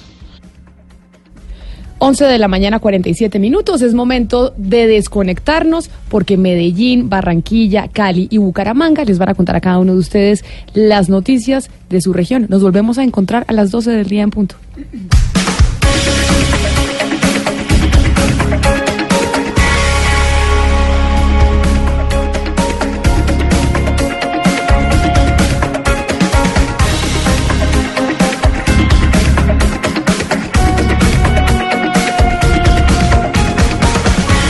Y a esta hora, como siempre, llega Eduardo Hernández con todos sus corresponsales a nivel nacional para contarnos las noticias de Colombia y las de, de- de Colombia, Bogotá y diferentes regiones cercanas a la capital. Don Eduardo, bienvenido. ¿Cómo le va? Muy ¿Todo bien. Traigo noticias esta mañana desde La Guajira. A ver, ¿qué pasó en La Guajira? Desde la bella Guajira. Pues lamentablemente se acordará usted del episodio aquel donde en eh, un operativo contra el contrabando eh, allí en la zona norte de Colombia casi queman vivos a dos policías. Uno de ellos está muy grave, quemaduras en el 80% de su cuerpo. La noticia y la novedad que le traigo esta mañana, Camila, es que se están ofreciendo 20 millones de pesos de recompensa por información que permita la captura de los responsables. Esta noticia se está produciendo a esta hora en el municipio de Riohacha, en la capital de La Guajira. Jonel Alvarado, ¿qué tal? Buenos días. Buen día para usted y para todos los oyentes. Vea, sí señor, son 20 millones de pesos lo que ha manifestado el director de la Policía Fiscal y Aduanera aquí en el departamento. Ha dicho que son 20 millones de pesos que se van a entregar a las personas que permitan dar con la captura de los demás responsables. Recordemos que ya hay una persona, es un menor de 17 años que está capturado perteneciente a la etnia Guayú, se capturó el pasado domingo. Según las investigaciones y labores de inteligencia, este sería el responsable de lanzar una bomba molotov que causó pues las graves heridas que ya sabemos a los dos miembros de la policía. Sin embargo, este ha sido una pieza clave para que las autoridades puedan recopilar información y además las cámaras de seguridad para dar con los otros cinco responsables, las cinco personas que estaban ahí en medio de los disturbios y sobre todo también le siguen la pista a una quinta o quinta persona que sería el responsable de incentivar toda esta gresca que se general, que se realizó en el municipio de Maicao. Aparte de todo eso, también se han estado realizando varios allanamientos en el departamento de La Guajira y en el día de hoy las autoridades dieron a conocer que se decomisaron 3.100 galones de combustible ilegal. Estos, estos fueron incautados en unos centros de acopio que le servían a las personas que atacaron a los policías el pasado domingo. Con esto dicen las autoridades que están atacando el contrabando. Pero Por entonces, último, y Jo- no me- Joner, Joner, esos 20 millones que están ofreciendo las autoridades de recompensa sobre la información que permita la captura de quienes estuvieron a punto de quemar vivos a estos policías en Maicao, ¿la gente se comunica a qué teléfono o cómo entran en comunicación si ellos tienen información? Las personas pueden comunicarse a través del 123 manifestando que tienen información sobre estos ataques que realizaron, sobre las personas que realizaron los ataques a los policías en el municipio de Maicao. Ay, Joner, muchísimas gracias y esperamos que nos cuente si terminan las autoridades sabiendo quiénes fueron los responsables Absoluta de reserva. este horror. Como decía, ¿se acuerda? Absoluta reserva, pero que él nos cuente cuando ya se tenga información al respecto. Feliz mañana y gracias. Pero ahí nos vamos ahora del departamento de La Guajira al departamento de Córdoba. Y nos vamos a Córdoba porque hay una alerta temprana de la Defensoría del Pueblo que es preocupante, ya que estamos hablando de que se cumplen dos años del proceso de paz, dos años de la firma del acuerdo. Pues acá hay una, una alerta temprana que hace la Defensoría del Pueblo y creo que la tiene Eduardo Oscar Sánchez. Oscar, ¿qué es lo que ha dicho la Defensoría del Pueblo de lo que está pasando en el departamento de Córdoba con las FARC? Camila y oyentes, muy buenos días. Según la alerta temprana emitida por la Defensoría del Pueblo, la presencia de las autodefensas gaitanistas y su disputa de territorios con el, nuevo Frente 18 Román Ruiz FAR EP, es una disidencia de la FARC por supuesto, tiene en alto riesgo a comunidades de los municipios de Montelíbano, Puerto Libertador y Tierra Alta principalmente en el sur de Córdoba. ¿Qué es lo que pasa? Este frente disidente intenta dominar las zonas donde antes hacían presencia los frentes quinto, 18 y 58 de las FARC. Para ello se enfrenta al clan del Golfo o autodefensas gaitanistas y utilizan las mismas maniobras de antes que es el reclutamiento forzado, eh, la instalación de minas antipersonales, las amenazas y están produciendo también ya desplazamientos masivos. En las últimas horas, el comandante de la séptima división del ejército, el general Alberto Sepúlveda, aceptó la presencia de disidencias de la FARC por primera vez en territorio cordobés. Oscar. Pero además reveló que hay una especie de alianza entre las FARC o disidencias de la FARC, el ELN y los caparrapos. Pero, Oscar, cuando decimos que es una alerta temprana de la Defensoría del Pueblo, es que dicen que algo puede llegar a pasar en esas comunidades por cuenta de la presencia de las disidencias de las FARC y el enfrentamiento con autodefensas gaitanistas. Están alertando que se puede desarrollar allá un, un enfrentamiento y que por eso es mejor saber que esto puede llegar a suceder. No es que haya Correcto, pasado nada todavía. Sí, no, no ha pasado nada eh, a nivel de desplazamientos masivos, pero la situación en la zona es muy grave desde hace ya varios meses y pues incluso ha sido esto denunciado por algunos líderes sociales desde hace ya algunas semanas. Y quizás, Oscar, es porque la alerta tiene que ver con el resurgimiento, la reaparición de una cantidad de movimientos anómalos, que es que autodefensas gaitanistas y qué tal, en donde se preveía que en virtud de los acuerdos de La Habana y en el posconflicto este tipo de cosas no se iban a dar. Entonces, de ahí seguramente No, las pero autoridades nunca se dijo que no se iban a dar. Eso se sabía que iba a haber disidencias de las FARC y que iba a haber enfrentamientos con otro tipo de pero pues organizaciones se que iban a estar Se hablaba de presentes. una paz integral y el posconflicto conflicto y toda esa Pombo, cosa. nunca se habló de una paz Claro, integral. ay, siempre se, Se habló, habló- miremos, bueno, eso es otra discusión Se si quiere, habló pero que iba a haber disidencias y, nu- y siempre se dijo, terminar el conflicto con las FARC no significa que se va a acabar la violencia en Colombia porque tenemos Eso uno no de los se dijo, motores eso más no, es, importantes que es eso la no era la promesa de valor, eso no era la promesa de valor, nunca la fue del gobierno, así no se hizo la publicidad. Podemos entrar en ese debate, pero digamos, yo, yo lo que creo es que la alerta tiene que ver es con el surgimiento en unas zonas de unos grupos armados organizados, es lo que quiero que- decir. además, Y, por eso prenden las alertas, cosa que no es excepcional de Córdoba, Sagún, sino de otros lugares, por ejemplo, los Santanderes. ¿Sabe, sabe además que llama la atención? Que esa es una zona tradicionalmente de paramilitares, ¿se acuerda? Sí, sí, sí, sí. Que Pues- existan allí FARC surgiendo, claro, llama la atención. pero dijeron eh, Autodefensas Unidas de Colombia gaitanistas. Tengo Gaitanistas. Que esos son los que son podrían paracos, por eso digo. enfrentarse con... Claro, y él- y lo que nos estaba explicando Oscar es que lo que dice la Defensoría del Pueblo es que hay unas disidencias de las FARC, un nuevo frente de las FARC, que además está trabajando en alianza con el ELN, o que eso es lo que informa la Defensoría del Pueblo. Oscar, gracias. A ustedes, compañeros. Y ya que estamos en, noticias de orden público, vámonos para Venezuela, porque denuncian que hubo una incursión irregular de un heli- helicóptero colombiano. Santiago, ¿quién está haciendo esa denuncia? Sí, Camila, mira, es un episodio más en la frontera o en esta extensa frontera que comparten Venezuela y Colombia, esta vez con denuncias de, de- de este lado, del lado de Venezuela, de un helicóptero colombiano que en varias oportunidades, durante varios minutos, pues habría pasado sobrevolado territorio venezolano. La denuncia o la alerta la realiza el almirante Remigio Ceballos, él viene siendo el segundo en importancia luego del ministro de la Defensa, quien detalló que poseen fotos y videos de esta aeronave, un helicóptero, pues en tierra en ese momento se hacía o se realizaba un operativo antidrogas y mientras hacían este operativo pues vieron cómo estaba este helicóptero sobrevolando lo que sería territorio venezolano. Escuchamos parte de lo que dijo el almirante Remigio Ceballos. Un helicóptero que, por cierto, estaba sobrevolando el área operacional. Pues presumimos que estaba extraviado, porque estaba sobre territorio venezolano. Sin embargo, se veía que no había personal de tropa a bordo. Ahí están las fotos, bien detallado, la insignia colombiana y el tipo de aeronave, Ceballos, quien ocupa además el cargo de jefe del Comando Estratégico Operacional de la Fuerza Armada, pues informó sobre un desmantelamiento de un laboratorio para el procesamiento de drogas aquí en territorio venezolano, por lo que pide a las autoridades colombianas combatir a los carteles del narcotráfico, siempre dando a entender pues que de parte del gobierno de Colombia no habría mayor colaboración allí en la zona de frontera.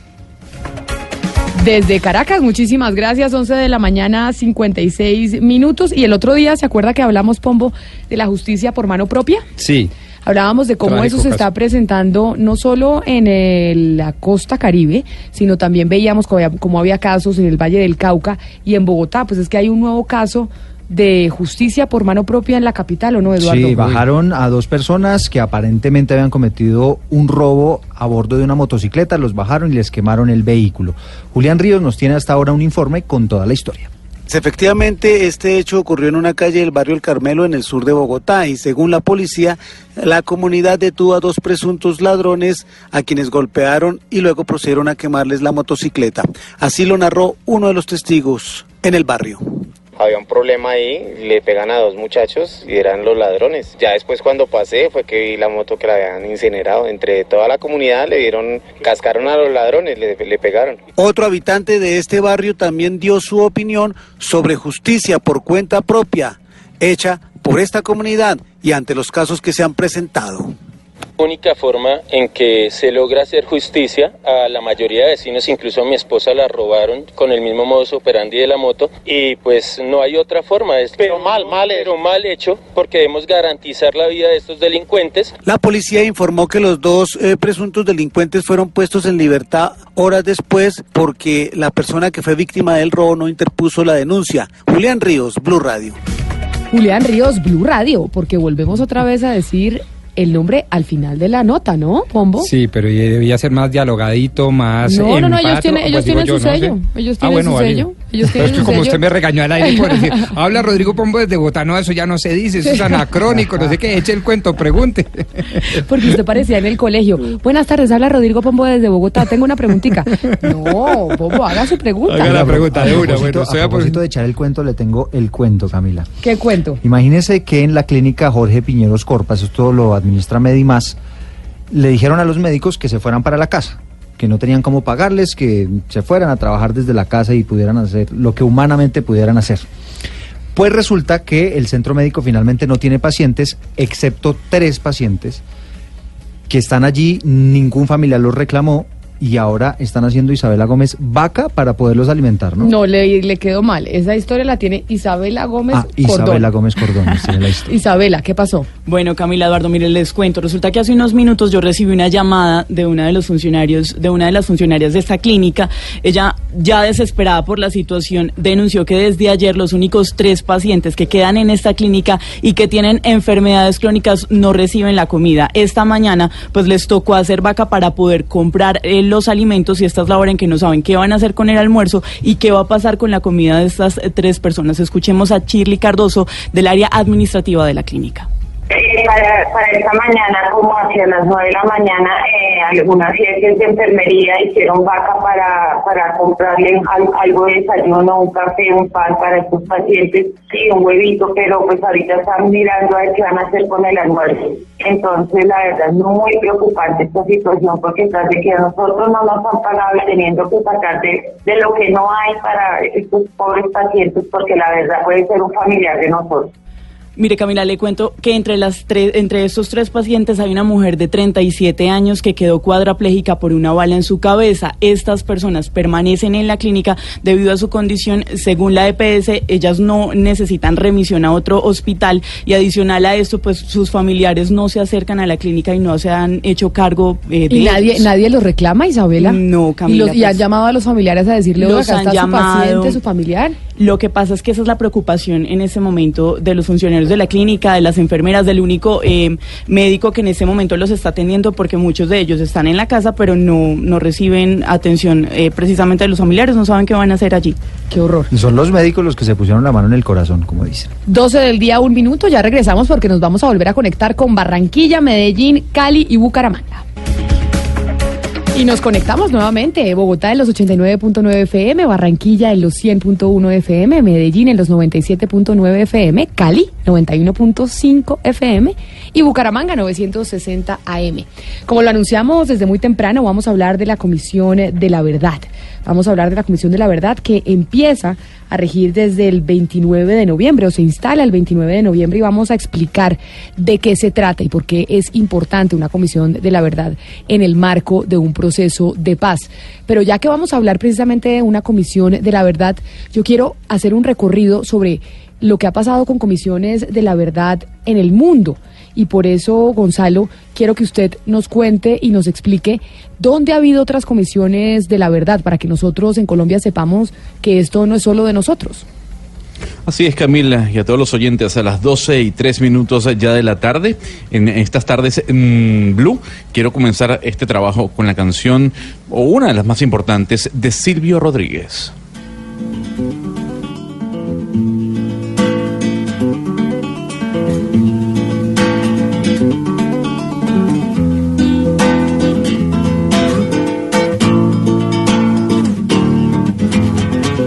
Al final de este viaje en la vida quedarán nuestros cuerpos hinchados de ir a la muerte, al odio, al borde del mar. Al final de este viaje. Bueno, un caso que puede traernos mucha información y pedagogía sobre el tema de Colombia es el caso argentino. Recordemos que en Argentina entre marzo del 76 y marzo del 78, 78 hubo una brutal dictadura en Argentina en la que hubo desapariciones, represiones, terrorismo de Estado. Se acabó en el 83 y Raúl Alfonsín asumió en diciembre de 1983 y a los cinco días Camila creó el Comité Nacional sobre la Desaparición de Personas. Encargó un informe presidido por el escritor, genial escritor Ernesto Sábato. Había mucha representación de toda la sociedad argentina, había judío, había un científico, había escritores. Y esa información, Camila, se llamó, el informe final se llamó Nunca más. 50 mil páginas en las que Ernesto Sábato y su junta encontraron pruebas decisivas sobre la dictadura en Argentina. Se la encontró a Raúl Alfonsín y esta fue la base probatoria para enjuiciar en el juicio a las juntas a Videla, a Macela y muchos otros militares que torturaron a la población argentina. Lo que vamos a oír ahora es el día en el que Ernesto Sábato le entrega a Raúl Alfonsín nunca más el informe sobre la desaparición a los argentinos. Únicamente así podremos estar seguros de que nunca más en nuestra patria se repetirán hechos que nos han hecho trágicamente famosos en el mundo civilizado. Aquí le vamos a entregar, señor presidente. Lo que ustedes han hecho ya ha entrado en la historia de nuestro país. Constituye un aporte fundamental para que de aquí en adelante los argentinos sepamos cabalmente, por lo menos, cuál es el camino que jamás. Mire Camila, con Silvio Rodríguez al fondo y muy cerca de Colombia, en Perú, se instaló la Comisión de la Verdad y Reconciliación. Fue una comisión además que mm, se encargó principalmente de elaborar un informe sobre el terrorismo vivido en ese país durante el periodo de 1980 y el 2000. Esto liderado por el grupo Sendero Luminoso. Una comisión que no dictaba ningún tipo de juicio, sino básicamente fue creada eh, para mm, trasladar, para que las víctimas fuesen escuchadas. Y precisamente así se escuchó la puesta en marcha de esta comisión por aquel año 2001. No serán estas audiencias un escenario para el debate de ideas ni para la confrontación de versiones. No son tampoco juicios que la Comisión lleva a cabo para emitir un veredicto sobre los casos presentados. Son momentos para la escucha respetuosa y compasiva y sobre todo para la dignificación de las víctimas.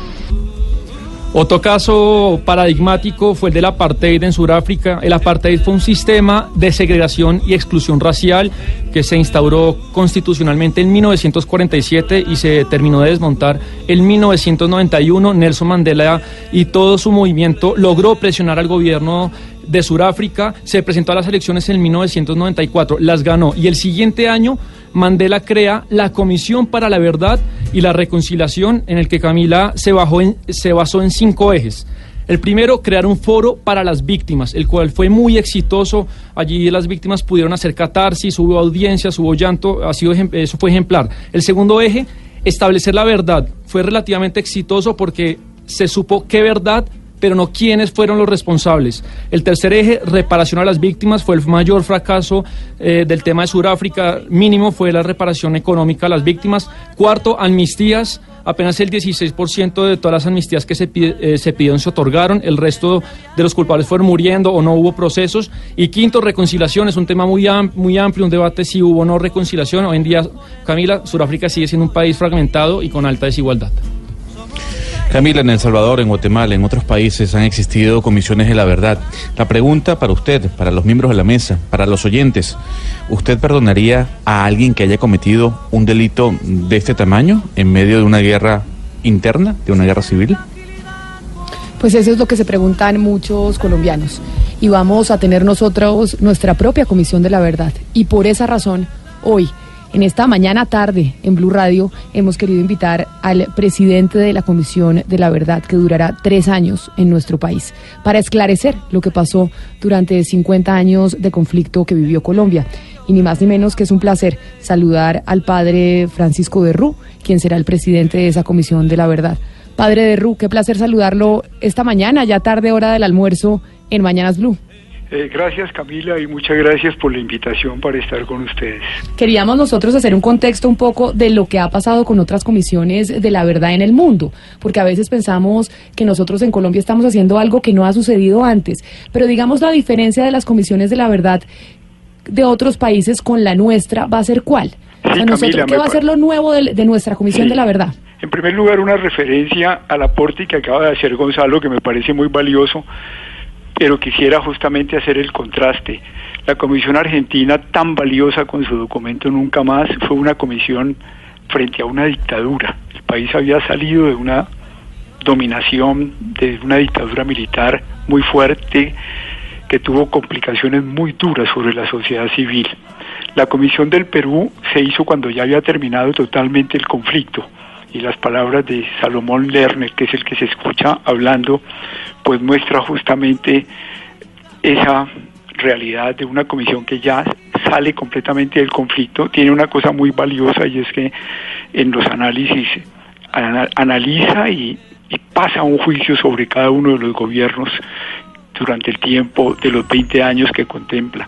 Y la Comisión de Sudáfrica tiene el apoyo de todo un país a la Comisión. No hay una división como es lo que nos ocurre un poco en Colombia, sino que hay una solidaridad completa, una credibilidad completa a lo que se está haciendo.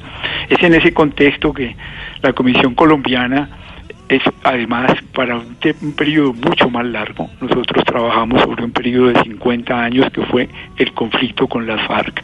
Y por otra parte, eh, nosotros encontramos un país que está muy polarizado y además un país donde desafortunadamente el conflicto todavía no ha terminado por la presencia del ELN, por las disidencias que han hecho las FARC y por esta realidad del narcotráfico que en territorios eh, todavía exacerba la vida social, la hace muy difícil y nos pone en las circunstancias nuestras actuales. Ese es el contexto en que la Comisión para el esclarecimiento de la verdad de nosotros los colombianos está haciendo su trabajo. Padre, dentro del trabajo que va a hacer la Comisión de la Verdad, no se incluye señalar personas o instituciones, sino determinar patrones. Y precisamente sobre eso le quiero preguntar sobre los patrones culturales con miras a la no repetición. Si ponemos el caso de Antioquia, en el que inciden factores como eh, la ubicación geoestratégica, rasgos tradicionales de la cultura antioqueña, eh, digamos, fortalecimiento del autoritarismo, ¿cómo trabajar en esos patrones? Efectivamente, eh, nosotros Quisiera antes advertir que tenemos la responsabilidad de establecer las responsabilidades institucionales, las responsabilidades estatales, las, las, responsabilidades de grupos que fueron protagónicos en el conflicto. Eso nos atañe, así como tenemos que invitar a tenemos que invitar a, responsables concretos a reconocer en actos de reconocimiento público, si ellos aceptan voluntariamente, escenarios donde las víctimas sean eh, particularmente dignificadas y reconocidas. Eh, y tenemos otras cosas del mandato que son muy delicadas, establecer las relaciones entre el narcotráfico y el conflicto, entre el paramilitarismo y el conflicto, el efecto del conflicto sobre la política y la política sobre el conflicto, el golpe del conflicto en las víctimas más frágiles, las mujeres, los niños, la población LGTBI y muy particularmente las poblaciones indígenas y las poblaciones afro. Quería traer esto porque, por supuesto, que hay unos elementos de responsabilidades en que nosotros no nos podemos quedar en silencio y que en la medida en que las evidencias se pongan en claridad, lo, lo vamos a decir. Pero, pero nosotros no somos una comisión que señale culpables y que inicie procesos. Nosotros somos absolutamente extrajudiciales. Por eso las responsabilidades que van a aparecer son básicamente responsabilidades sociales, responsabilidades éticas sobre la totalidad del país. Y, incluso estas cosas que nosotros logramos no las podemos pasar, las evidencias que tenemos y las sustentaciones de esas evidencias no las podemos pasar a que se conviertan en procesos judiciales, que es uno de los desafíos de tratar de establecer las cosas de manera que esta verdad humana, histórica, social, cultural, tenga todos estos elementos de una sociedad que quiere entenderse a sí misma, comprender qué fue lo que pasó, no tenerle miedo a la verdad y mantener en el lugar que a nosotros nos corresponde. A eso, a eso quería referirme yo porque, porque digamos, un, un conflicto colombiano tan, tan complejo, con tantos protagonistas difiere mucho por el que por ejemplo el que pasó en El Salvador, que fue un conflicto de 12 años, en el caso colombiano es un conflicto de más de 50 años. ¿Cómo lograr en tan poco tiempo, en tres años, es el esclarecimiento de un conflicto tan complejo? Una de las formas, por supuesto, corresponden a la metodología que estamos trabajando. Y por eso la referencia a los patrones, que después de escuchar a las víctimas y de manejar la cantidad de información extraordinaria que hay en Colombia sobre el conflicto, tesis de grado, libros, la información recogida por la unidad de víctimas, el extraordinario trabajo del Centro Nacional de Memoria Histórica, centros de investigación como el CINEP, pero como muchos otros en el país, a partir de todo eso nosotros queremos tratar de poder tener una comprensión explicativa.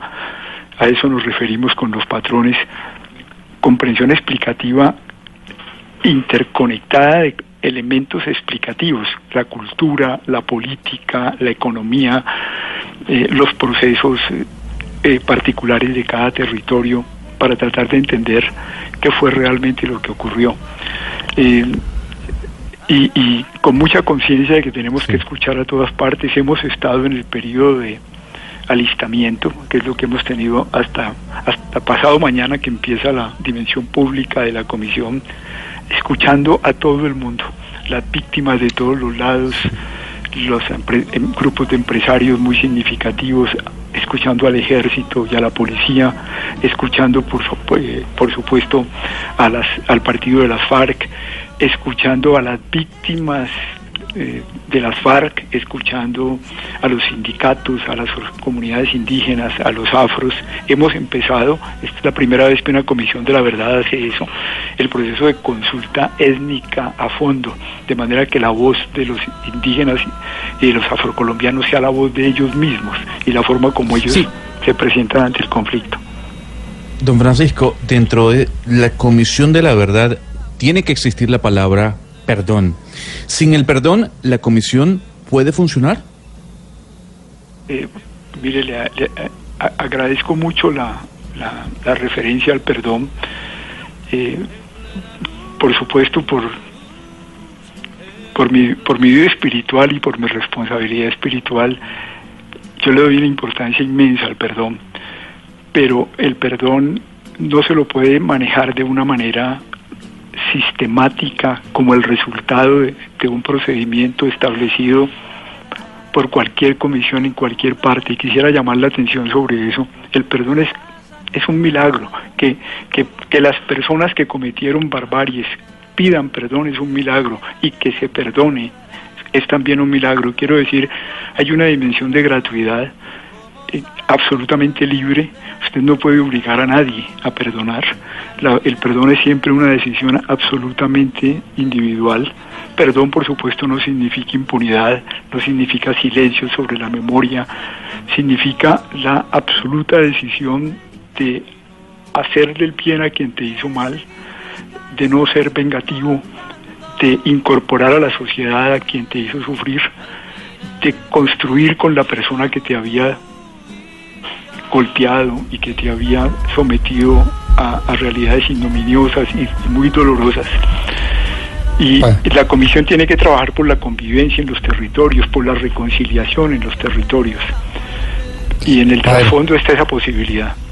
Padre, eh, apareció en el mercado editorial una obra fantástica que muy seguramente usted debe conocer, incluso dominar. Se llama Justicia Transicional y las Comisiones de la Verdad, del profesor Jorge Enrique Ibáñez Najar. Él estudia cerca de 100 comisiones de la verdad, algo así, decenas de comisiones de la verdad a lo largo y ancho del territorio mundial, del planeta. Y una de las eh, tesis que maneja es que eh, existe un factor común denominador y es que todas las comisiones terminan siendo inicialmente eh, extrajudiciales, es decir, que cuyos resultados no pueden hacer parte de un proceso penal individualizado o personificado. No obstante lo cual, eh, lo que terminó sucediendo y es que por la ausencia de pruebas en cada uno de esos procesos penales individualizados, pues los juzgadores terminan acudiendo a la verdad de las comisiones de la verdad y por esa vía terminan convirtiéndose en pruebas para judicializar a personas concretas. Con ese contexto le pregunto, ¿qué garantías tenemos los colombianos de que esta comisión que usted preside no va a ser eh, digamos, no va a servir de prueba para la judicialización de casos concretos y particulares. Le agradezco mucho la pregunta porque no- nos ayuda a todos a entendernos. La experiencia de las comisiones de la verdad que fueron muy discutidas por quienes prepararon lo que se llama el sistema colombiano de verdad, justicia, reparación y no repetición, dio como resultado el establecimiento de lo que nosotros tenemos, que es un sistema completo que lo constituyen la Justicia Especial para la Paz, que es la JEP, la Comisión de la Verdad y la Unidad para la Búsqueda de Personas Desaparecidas. Nosotros trabajamos unidos y justamente para responder a ese problema tan serio que usted está presentando. Nosotros trabajamos al lado de la JEP y nosotros trabajamos con la unidad y formamos una totalidad orgánica. La JEP se encarga de que no haya impunidad en estos procesos y establece una justicia que es la justicia típica de la paz, la justicia transicional. No me voy a detener en esa justicia, pero es allí donde en este proceso quienes cometieron crímenes de lesa humanidad y crímenes de guerra llegan y donde también voluntariamente pueden llegar los terceros. Nosotros establecemos ya no la verdad jurídica, sino la verdad histórica y la verdad humana de lo que ocurrió en todo este proceso, por supuesto con sus elementos políticos, antropológicos, culturales. Y la unidad de búsqueda de personas desaparecidas toca lo que es más doloroso. Estamos hablando de, por este momento, de 82 mil personas desaparecidas en Colombia y de las familias que siguen buscando dónde están, cómo los vamos a encontrar. Y en estas cosas estamos absolutamente conectados, conectados en las bases de datos, conectados en la responsabilidad de cada quien para que cada parte cumpla lo que le corresponde. En las otras comisiones de la verdad todavía no se tenía esta claridad de que era indispensable tener la totalidad de este engranaje, que entre otras en nosotros también incorpora la unidad de víctimas para buscar que sean las víctimas finalmente reparadas. Padre, eh, ¿cómo va a ser la mecánica de la Comisión de la Verdad? O sea, ¿cómo hace una persona que lo está oyendo para tener acceso a esa comisión? Porque uno desde acá la ve como lejana, como, como una gran comisión de sabios que va a funcionar cómo? ¿Cómo van a interactuar ustedes con, con la población en Colombia? En primer lugar, nosotros estamos abriendo las casas de la verdad, ya estamos abriendo nueve, en este, ya empezamos a principios de este mes y entonces estamos en las grandes regiones de Colombia. Esas casas, así como Bogotá, tendrán la acogida directa a las personas que quieran presentarse, pero además grupos móviles que se muevan por las regiones tratando de seguir las señales y las pistas de lugares donde hubo victimizaciones particularmente fuertes, muy particularmente las que todavía no han sido puestas en evidencia, porque Colombia tiene muchas evidencias ya de, de cosas de estas. Allí las personas que se presenten además inmediatamente serán recibidas con todo respeto y se verá cuál es la parte que ellas tienen que hacer. Si traen una denuncia, una denuncia es para la JEP, eh, si es un desaparecido, pues, el, asunto es para la unidad de búsqueda de desaparecidos, pero siempre generalmente las personas traen un aporte para la verdad que ayude a, clarificar qué fue lo que pasó, cómo pasó, quiénes fueron los responsables y que al mismo tiempo plantea muchas preguntas que las víctimas siempre reclaman que se les responda. Igualmente tenemos una página web, una página web muy buena, www.comisiondelaverdad.co. Es una página abierta para que las personas directamente intervengan. Eh, tenemos entrada por Twitter y vamos a estar eh, con, los medios masivos eh, comunicándonos con la gente y de tal suerte que que se proceda lo que queremos. Nosotros estamos, usted se refirió a unos sabios, no, nosotros estamos convencidos que esta no es la verdad de los comisionados, la verdad de los colombianos. Lo que realmente quisiéramos desatar es una pasión por la verdad en el país, que superásemos los miedos y que tengamos el coraje, pero también la tranquilidad de ahondar en qué fue lo que nos pasó. Por eso nosotros hemos insistido mucho y quisiera aprovecho la oportunidad que ustedes me dan para decir, nosotros no somos una, una ONG de derechos humanos, nosotros somos una institución estatal de carácter eh, institucional autónoma que no depende ni de la presidencia, ni del Congreso, ni de la rama judicial, eh, de carácter constitucional no somos en contra de nadie, nosotros no estamos en contra del gobierno anterior ni del gobierno actual, no somos oposición para nadie, no estamos en contra del ejército, no estamos en contra del partido de las FARC, estamos en contra de la mentira, en contra de los miedos, en contra de los silencios. Pero nuestro propósito, sí, sí. Eh, no, justamente sobre eso, ¿Qué, ¿qué va a pasar en la comisión cuando la verdad de los victimarios no coincida con la verdad de las víctimas? ¿Cómo se resuelve esa diferencia? Magnífica pregunta. Nosotros tenemos por decreto la tarea de contrastar puntos de vista, que son muchos. Eh, no solamente de los victimarios que preferimos llamarlos responsables, de las víctimas, de los testigos también, de los muchos estudios que se han hecho sobre los problemas en Colombia. nosotros tenemos que buscar en medio de eso las, los patrones que mejor explican y las hipótesis que más corresponden a los datos que estamos recibiendo. Por eso no tenemos ninguna pretensión de llegar a una verdad oficial, eso no existe, ni llegar a un punto final. La verdad siempre es una búsqueda. Y, y lo que dejaremos al final es un camino abierto, esperamos con sentido, con, con- con pleno sentido de las cosas, un camino que, que lejos, esta es una de las cosas más difíciles, ustedes me comprenderán.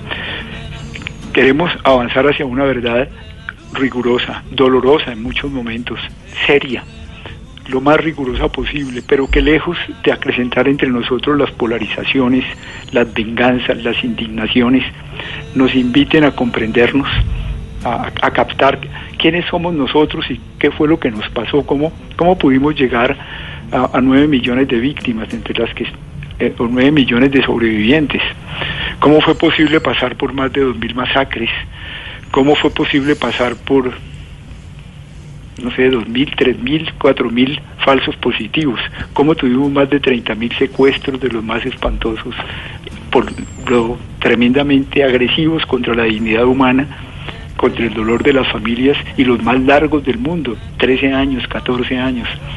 Cómo vimos a tantos campesinos reventados por las minas antipersona. Es decir, ¿cómo fue posible que Colombia se metiera en esto y que todavía no hayamos sido capaces de salir de esto? Eh, Necesitamos una comprensión de la sociedad muy honda para, para que todos, de todos los lados, campesinos.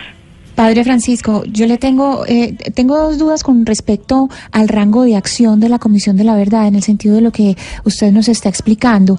En primer lugar, es bueno, es, es muy claro que ustedes no tienen poder judicial, pero queda esa verdad ahí. Y mi primera pregunta es sobre el papel de la Corte Penal Internacional, si podría entrar a mirar eh, todo lo que va a quedar de la Comisión de la Verdad y también sobre el rango de acción, la temporalidad, porque es que la temporalidad de ustedes es de tres años, pero el sistema integral eh, tiene pues la, un- la unidad de búsqueda de personas desaparecidas que tiene 20 años para operar, eh, la JEP que tiene 10 a 15 años y ustedes son tres. Entonces, eh, son esas dudas en cuanto al rango de acción. parece que me parece que lo que lo que estás diciendo eh, plantea un problema real. Nosotros estaremos solamente tres años y la unidad de búsqueda y la JEP eh, se prolonga desde allí en adelante. Las comisiones de la verdad en todo el mundo han sido de tiempos limitados. Un poco se han hecho dentro del planteamiento de queremos un aporte de la verdad para alimentar procesos ulteriores eh, pero ninguna ni siquiera ha tenido la extensión que va a tener la de Colombia. La, la peruana eh, duró más o menos un año y ocho meses, la, la guatemalteca duró creo que dos años, la, de Sudáfrica duró un año. Eso es lo típico de las comisiones de la verdad. Y, y por supuesto, si uno se pregunta semejantes problemas tan profundos, ¿los vamos a resolver en tres años? Imposible. Eh, y luego está la otra pregunta, que es la pregunta de la posibilidad de que las cosas que nosotros pongamos a la luz se conviertan posteriormente en procesos jurídicos. El hecho es que nosotros no podemos, por mandato, eh, eh, permitir que los testimonios que nosotros recibimos, las declaraciones de las víctimas, los aportes de los responsables, salgan de el encriptamiento que les hace la comisión. Nosotros, a partir de esos elementos, haremos explicaciones de fondo, estableceremos las responsabilidades estatales e institucionales, pero nosotros no podemos soltar esa información. Y eso es, esa es una obligación nuestra.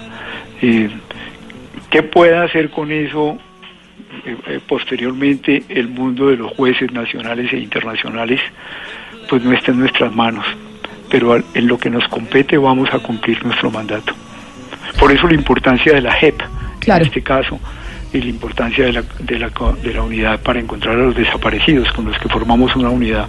Padre de Ru, ha sido muy esclarecedor todas sus explicaciones sobre cómo va a funcionar la Comisión de la Verdad. Quizá antes de despedirlo, una última pregunta que tendría yo es que obviamente la Comisión de la Verdad tiene bastantes críticos y críticos que incluso fueron personas que estuvieron y que se opusieron a la firma del acuerdo con la guerrilla de las FARC. Y las críticas se basan entre quienes conforman la Comisión de la Verdad, porque dicen que tienen una tendencia ideológica cargada hacia un sector del conflicto. A esa gente que tiene ese discurso, ¿qué responderle? Nosotros llevamos meses conversando entre nosotros en el grupo de la comisión justamente en el propósito de tomar las posiciones lo más independiente posibles, separarnos de cualquier interés político, de cualquier interés económico, de cualquier cosa que no sea buscar la verdad de lo que nos pasó en el país. Eh, comprendemos perfectamente que en un país polarizado y inquieto muchas veces frente a la posibilidad de que la verdad se ponga en evidencia, surjan estas reacciones que no han sido fáciles, algunas han sido muy fuertes y muy radicales, pero nosotros esperamos en el tiempo poder invitarlos a ellos a que presenten justamente su versión sobre la verdad, con toda tranquilidad, la interpretación que tienen de las cosas. Muchas de las cosas que estos grupos presentan tienen fundamentos en indignaciones muy profundas, en sufrimientos muy hondos. El, el, dolor de la violencia en Colombia atravesó todas las capas sociales y, golpeó eh, prácticamente en alguna forma a todas las familias o directamente a las familias o a sus vecinos o a, o a las personas de su empresa, de tal suerte que estamos viviendo un esfuerzo al interior de una sociedad muy golpeada. Y es natural que hayan este tipo de, reacciones, no, no nos sorprende, es, parte de la verdad del país. Pero eh, francamente, si quisiera decir, el, el, equipo de los comisionados, ninguno de los comisionados eh, eh, milita en ningún partido político, la, la, disposición es, es muy seria de, enfrentar el, desafío que tenemos. Sabemos que, que es una contribución serísima a la paz de Colombia, pero sabemos que el futuro hay que construirlo en las diferencias. y justamente lo que más nos importaría es que bueno que de esto encontremos una manera de ver las cosas que respetándonos en nuestras diferencias, que son tan importantes, lo podamos hacer protegiendo la dignidad y la vida de todos.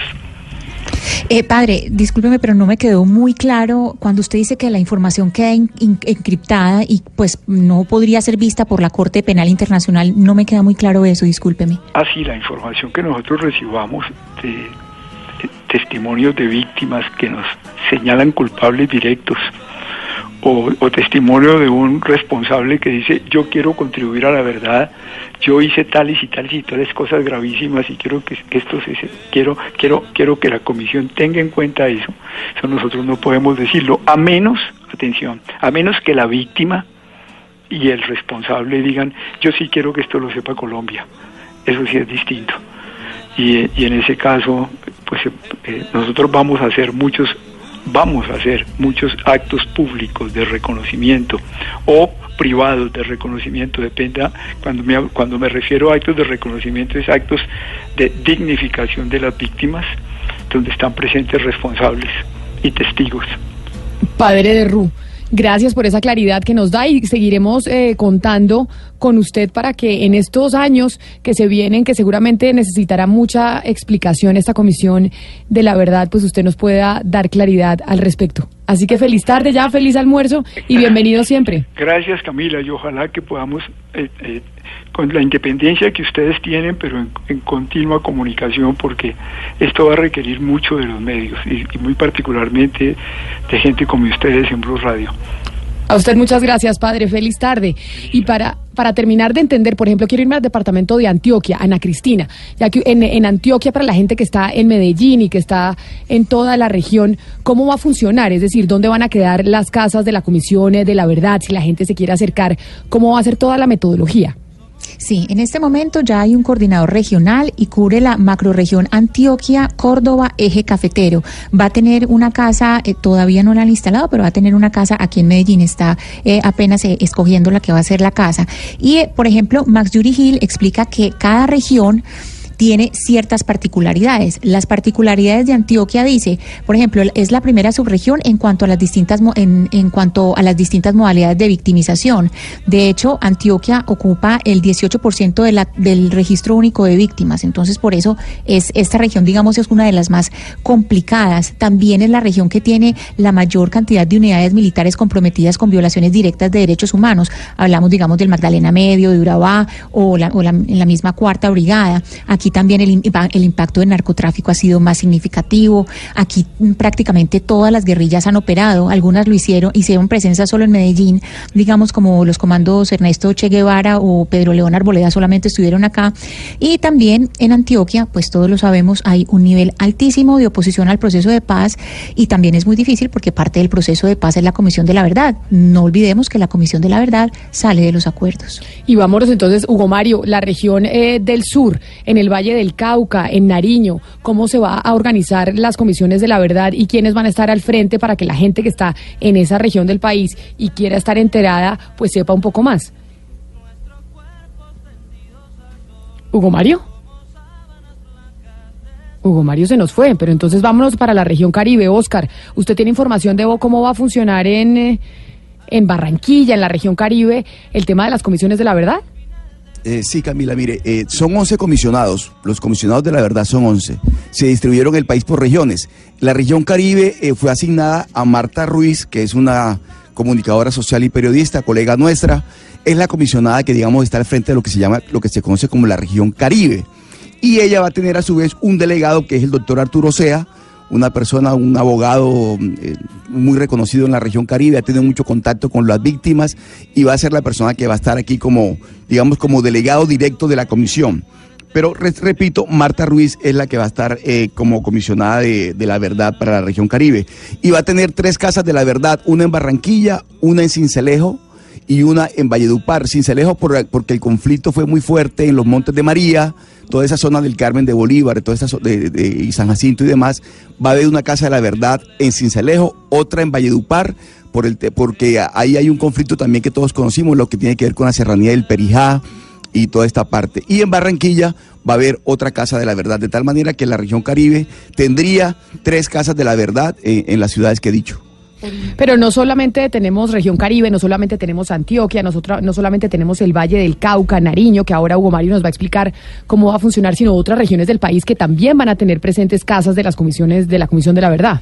En todo el país, por ejemplo, Orinoco y Amazonía, el encargado es Ricardo Villamarín y tiene dos sedes importantes, la capital de los Llanos Orientales, Villavicencio y Florencia. Magdalena Medio, en donde fue muy cruento el conflicto durante muchos años. Barranca Bermeja, está Isela Durán y Aguda Plata. El nororiente, eh, encargada eh, la doctora Sonia Rodríguez y también eh, tiene, digamos, un equipo con Lorena Corbera y Freddy Tocara. O sea, en Está resumen, en Cúcuta y Arauca. lo que va a haber son 26 casas de la verdad en todo el territorio nacional. Son Sí. 26. Y las regiones son Caribe Insular, Costa Pacífico, Antioquia, Córdoba y la región cafetera. La región surandina, que es el Valle del Cauca, Nariño y Putumayo. Magdalena Medio, Santander, Santar- eh, norte de Santander, Arauca, Casanare, Boyacá, Cundinamarca, Tolima y el departamento del Huila. Y la Orinoquía y la Amazonía. Y por supuesto, la capital. Es decir, Todas estas regiones van a tener comisiones de la verdad y los colombianos, como decía el padre de Ru, entre todos tendremos que construir la verdad de lo que pasó durante 50 años del conflicto en Colombia. Son las 12 del día 38 minutos, ya regresamos con un poco de deportes porque Pablo Ríos nos tiene información finalmente de qué va a pasar con el partido Boca River. Para practicantes y aficionados, profesionales y fanáticos, los deportes en Mañanas Blue. Después de tener claridad sobre la comisión de la verdad, vamos a ver los deportes que no son deportes, porque pues seguimos hablando de decisiones para que se pueda jugar un partido, no realmente de cuál fue el resultado, de quién ganó, si hubo faltas, si no hubo faltas. ¿Qué pasó en la rueda de prensa? Aparte de que no son deportes, tampoco son claros. Primero, el presidente de la Conmebol, Alejandro Domínguez, tomó la decisión con los presidentes de Boca y River, Daniel Angelici y Rodolfo Donofrio, de que no se juegue eh, el compromiso de vuelta que iba a ser el Monumental en Argentina y además explicó por qué.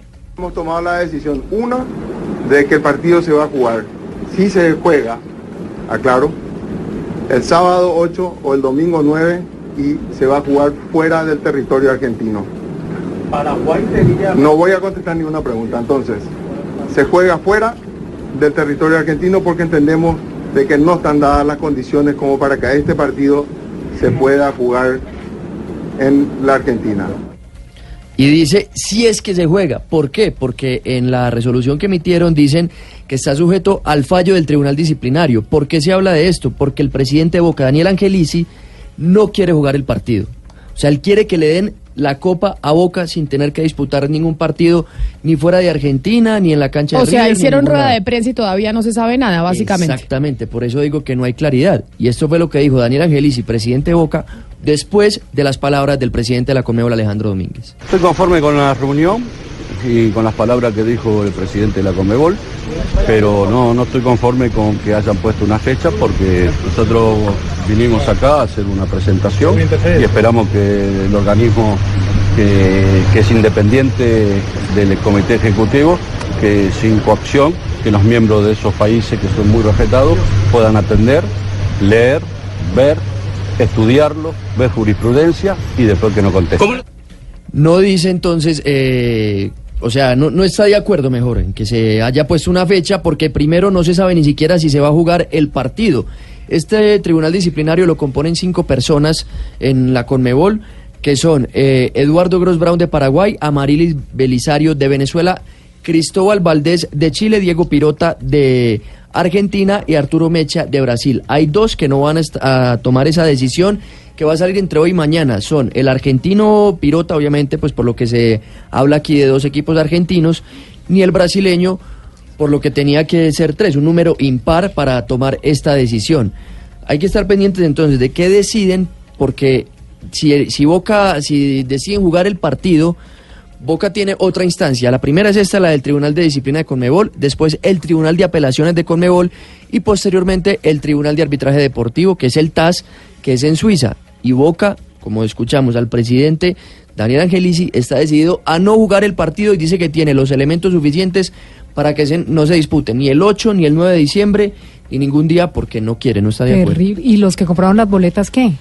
Hoy no solo eso, que falta de espíritu deportivo, porque uno gana es sudando la camiseta. Lógico. Yo entendería pues que detrás de todo esto, para poder tener una decisión final, nos vamos a demorar más de un año, ¿o no? Pa? Pues Mm. no, todas se- esas se instancias, supone que entre- apelaciones, eso. apelaciones hasta que llega a Suiza. Pero mire, lo que pasa también es que Angelici puede decir no jugamos el partido y si, y si el tribunal decide que se juega y no se presenta, pierde. O sea, el campeón Pero, es River. pero el presidente de Boca se está claro. amparando en lo que ocurrió en la bombonera cuando suspendieron el partido por el famoso Claro. gas pimienta y le dieron los puntos a River. En 2015. Entonces dice que acá ocurre algo parecido y que por consiguiente le tienen Exactamente. que dar los puntos a Boca. El- ese es el antecedente Ese es uno que de cita los, de los antecedentes y uno de los argumentos que da el presidente de Boca para, para no jugar ese partido, para no presentarse, que es lo que él quiere. Aunque hay una diferencia, claro, con lo, de, con lo de lo que menciona Oscar, de que pasó en la bombonera, que eso fue dentro del estadio, esto fue en las inmediaciones de la cancha de River, y por eso aún lo único que se sabe es que hay una fecha, aunque tampoco es tan segura porque ni siquiera se sabe si va a haber partido. Vamos a ponerle un poco de música a esto. Gonzalo, usted trajo reggaetón, ¿no? Uy, ese sí que es viejo. Dios Sí, mío. claro. Es que hoy estamos en una especie de contrastes en este programa. Esto, Tenemos tengo Calderón. Comisión de la Verdad, Deportes Reggaetón. y reggaetón. Y tengo Calderón además. Ellos sabían de ti, Luni. Fuimos a fuego, todas esas choris en los New York. Oye, métele sazón, batería y reggaetón. Que los demás lo pone Calderón, el saborioso. El más guapacho. Todavía es- no he entendido la lógica del martes y el reggaetón clásico. Sigo, ente- sigo tratando de entender siguiente. la lógica. No, a ver, a ver, señora. Camila Zuluaga.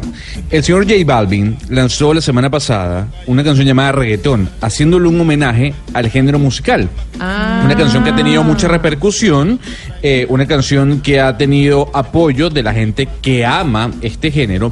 Y lo que estoy trayendo a colación es primero la canción, o lo que traje a colación fue primero la canción de J Balvin, Reggaetón, y luego traer algunos extractos de canciones que han marcado la pauta dentro del género. Es No verdad. importa que sea martes, miércoles, jueves, viernes, la gente baila reggaetón el día que sea. Porque te voy a decir algo, Camila. Usted dijo que a las 11 de la mañana en Bogotá no, pero estoy seguro, si tuviese vacaciones en Cartagena, lo baila. Ah, eso sí es verdad. O sea que No. hoy estamos de Sí. clásicos de reggaetón, porque el reggaetón ya tiene sus clásicos.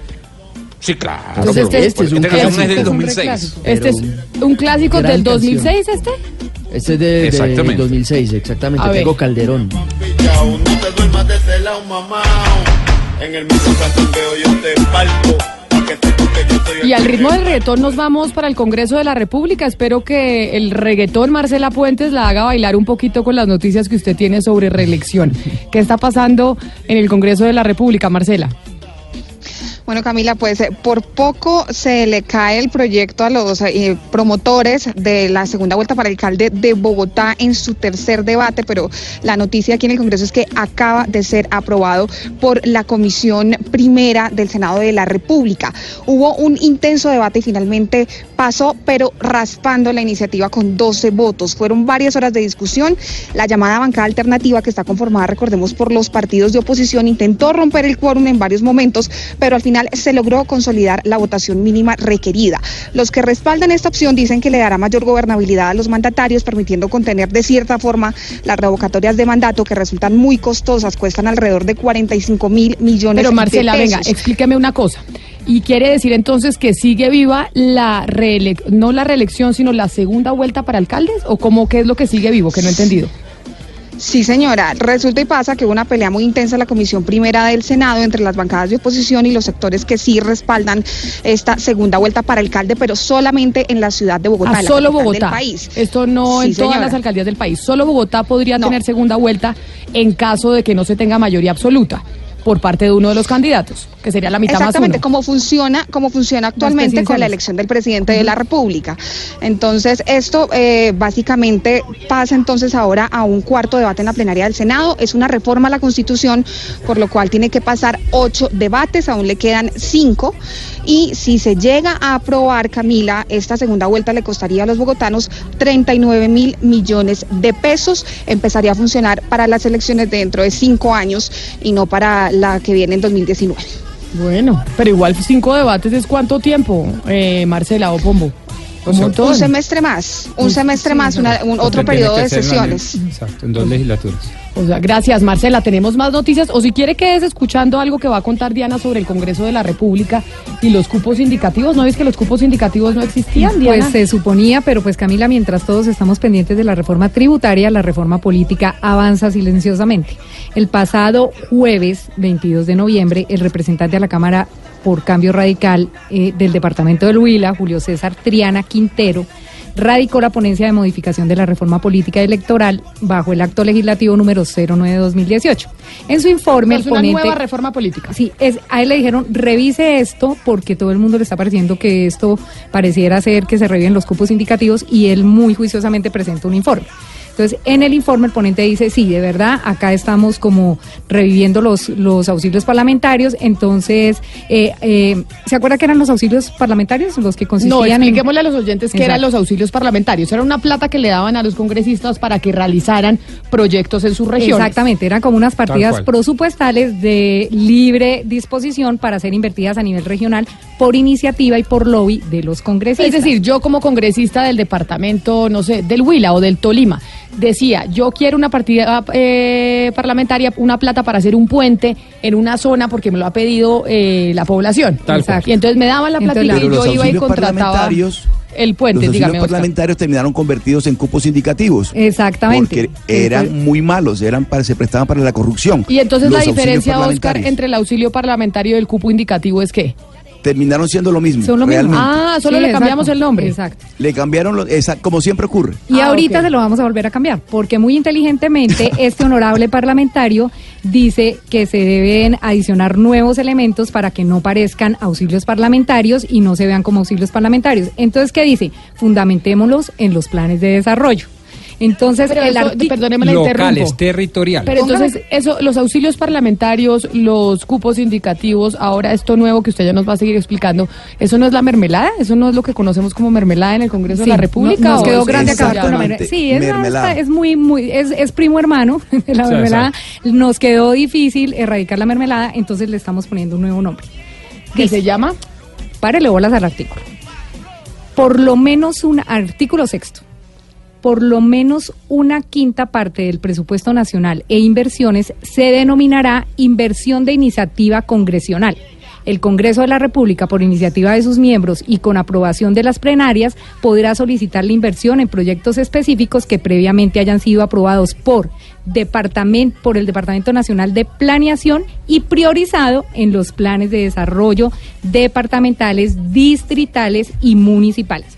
O sea, que Hágame el La favor. siempre, ahora nuestros favor. exacto, nuestros congresistas le dirán a sus el- alcaldes qué proyecto meter en el plan de desarrollo para ellos moverlos en el Congreso Camila. y tome su 5%. No, pero eso tiene también Camila, otro mire, lado de la si camina como pato, vuela como pato, eh, baila como pato, pues es un pato. O sea, Vuelven, aquí exactamente, de vuelven los cupos indicativos. cupos indicativos. Esto no fue radicado pero- el jueves, no. artículo 6, y se adiciona un, un inciso al artículo 4, eh, ¿qué? 346 de la Constitución Política. A ver, yo creo que que- sistema eh, el mismo sistema Rodrigo eh, político corrupto de siempre los contratistas financian las campañas de los Y tome congresistas su 5%. y estos estos les pagan a través de esos contratos que les entregan los ministerios a, a través de los cupos indicativos lo que ya está sucediendo sin cupos indicativos y sin auxilio parlamentario. Digamos, yo quisiera salir a- en defensa no, no de un, digamos, congresista ni de un grupo parlamentario en particular, sino de, de- de tratar de explicar un poco la figura. Antes de 1991 existían los auxilios parlamentarios. Los auxilios parlamentarios eran de libre disposición, como lo acabo de explicar Camila. Eso fue muy satanizado y yo creo que de alguna manera con razón. Eh, con base en eso se crearon dos cosas. Primero, el artículo Pero pues, con- pero venga, yo lo 355. interrumpo, Pombo. Con razón, pues porque básicamente los congresistas, como estamos viendo hoy en día, no funcionaban y no votaban hasta que no les dieran el auxilio parlamentario o el cupo indicativo. Pero no solo eso, porque coadministraban, porque el Ejecutivo se confundía con el Legislativo. Y entonces eso les permitía constitucionalmente generar unas presiones indebidas, un chantaje al Ejecutivo. Eso desapareció. Pero aparecieron unos contratos especiales, como los del 355, con las fundaciones, asociaciones y organizaciones sin ánimo de lucro, por ejemplo. O aparecieron después los famosos cupos indicativos. Pero entonces usted y lo que están diciendo ahora es que eh, en el marco, digamos, de la democracia participativa y de la construcción de presupuestos participativos se invierta la torta. Que lo primero que se hagan son los planes de desarrollo y los presupuestos de las regiones y con base en esa información se alimente el Plan Nacional de Ser- Desarrollo.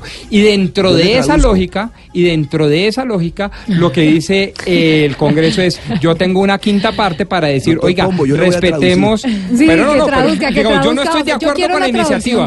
No, no, Yo pero Oscar, por ojo, es que sí me parece muy importante explicarle a los colombianos. Yo puedo no estar de acuerdo con esa iniciativa, como en efecto no lo estoy, pero sí me parece importante entender que eso ayudaría eventualmente, o por lo menos teóricamente, a la descentralización territorial, porque la lógica es construir presupuestos y planes de desarrollo nacional participativos con fundamento, con información de los planes nacio- eh, de los planes locales y de los presupuestos locales. Y obviamente quienes deben tramitar eso en el marco del Congreso, pues son los parlamentarios, son los congresistas. Por eso hablan de una quinta parte. A ver, Entonces Oscar. es una Yo construcción de abajo Yo para le arriba. traduzco, es la, la, la, política real, es, es esta, mire, están, están furiosos porque no tienen mermelada, porque no les están dando lo que están pidiendo. Entonces están buscando la manera de, por un atajo, porque esto es un atajo, el artículo que se están creando, llegar otra vez a la mermelada.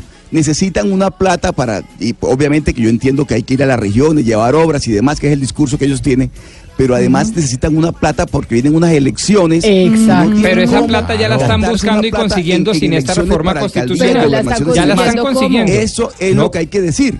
No, claro, pero lo eso yo- han venido consi- consiguiendo desde 1991 hasta No. hoy sin esta reforma Pero- pero constitucional. por eso, Esa mermelada ya existía. La pregunta es qué O sea, características, la qué elementos especiales tiene esta reforma. Y yo les estoy tratando de mostrar un lado, claro, el lado bonito. Quizás con esto se sigan ejerciendo corrupteras, yo no lo dudo. Pero, ¿Cómo es pero que digamos, teóricamente hay Ya. que darle un beneficio de la duda a la propuesta. es Rodrigo es, es la razón de ser de los congresistas. Una campaña a Senado o a Cámara hoy cuesta más de dos mil millones de pesos. Quiero decir, la mayoría de las campañas, sobre todo las la que no son de ahí opinión, sino pasó, de estructura. 15.000, 12.000. ¿Cómo? Sí, seguramente. Pero ¿cómo recuperan esa inversión estos señores dirigentes políticos en el, Con el pues, a través de estos 5% de cupos? No solo a través de estos cupos, a través de ¿cómo- contratos cómo es que se llama, estatales, Dianita? a ¿Cómo través es que se del el clientelismo, a través de la figura del poder de policía, No, se mejor llama- dicho, por muchas Rodrigo, formas. es que el ¿Cómo es que se beneficio de la duda ya se les dio. Se ya- ahora Eh, se ya llama- pasamos por ahí. Por eso Ya y pasamos por seguimos el en beneficio de esas. la duda hace Por eso- mucho. no, Se pero- llama inversión de iniciativa congresional. Pero lo están diciendo enfrente, me parece muy claro. Sí, Por lo menos démosles ese, ese, ese punto. y es que están hablando con franqueza. ¿No? Y esto es el... Hágame es- el favor. este prócer de la patria es de qué partido el que está proponiendo? ¿Otra vez cómo se llama? Eh, se llama Julio César Triana Quintero, Cambio Radical. Y como, o sea, primero era cupo, no, Departamento primero auxilio parlamentario, cupo indicativo y ahora Y ahora es Inversión- inversión ¿cómo es? Es de iniciativa Inversión de iniciativa Congresional. congresional. Cron- Y- congresional. Iniciativa congresional. Bueno, vamos a ver entonces, ¿y eso qué le falta? Mejor dicho, para que eso pase, ¿qué No, falta? debatirlo porque esta es la proposición que pasan eh, de aclaración al, al artículo 6 de, al del inciso 346 de la Constitución. Eso pasa Política. facilito en el Congreso. Ah, pero por supuesto. Mario, no lo Pero dude. claro, Eso vamos con a esa capacidad de autorregulación que tienen.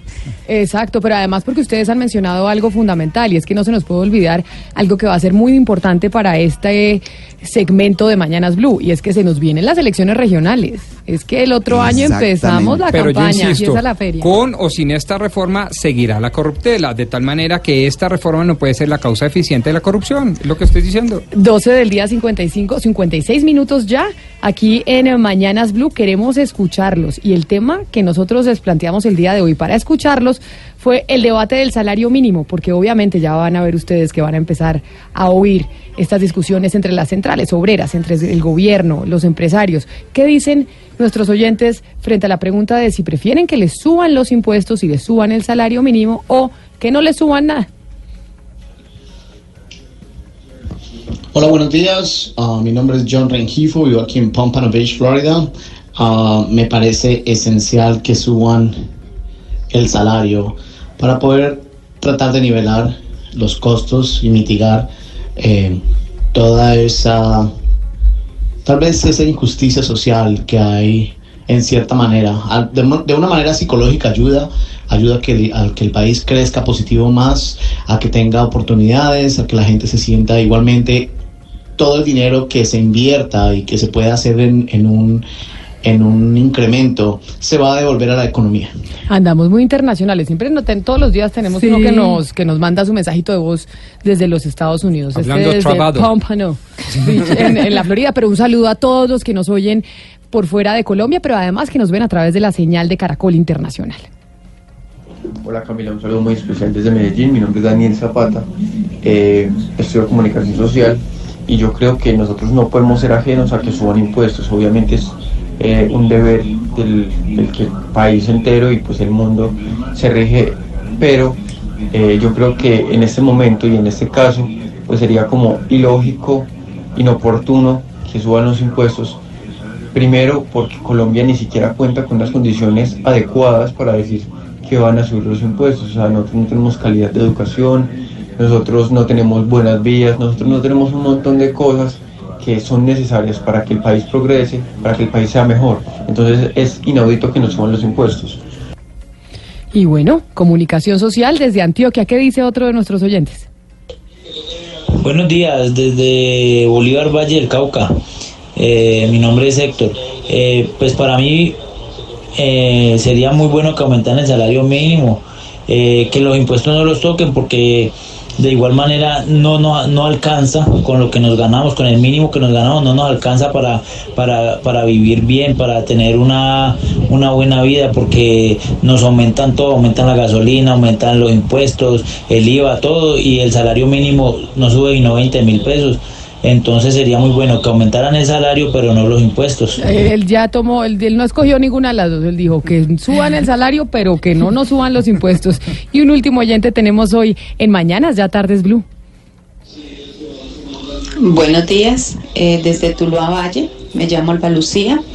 Eh, mi opinión es, yo preferiría que este año quedaran congelados los salarios para mirar cómo se comporta la reforma, porque igual eso va a afectar y puede afectar ¿verdad? en gran parte lo que es la creación de empleo y las empresas pueden estar pensando en reducir personal. Entonces es preferible congelación de salarios para este año, que todos nos acostumbremos cómo van a quedar las nuevas reformas eh, financieras, políticas, como las quieran llamar, acostumbrarnos a ellas para ya el siguiente año ya haber un incremento eh, de los salarios.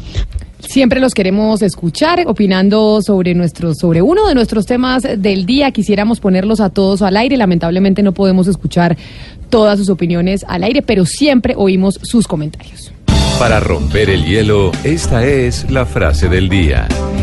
Y para irnos, después de haber tenido un popurrí de temas deportivos, Comisión De la Verdad, salario mínimo, de reggaetón, Pero muy nutritivo. pero muy nutritivo, Muy nutritivo la frase del día, señor Pompa. A propósito de la entrevista que le hicimos al experto economista argentino José Luis Espert, le mandaría este escolio de don Nicolás Gómez Dávila, que dice, el Estado social de derecho es aquel Estado en el que se exigen derechos a lo cual no se tiene derecho.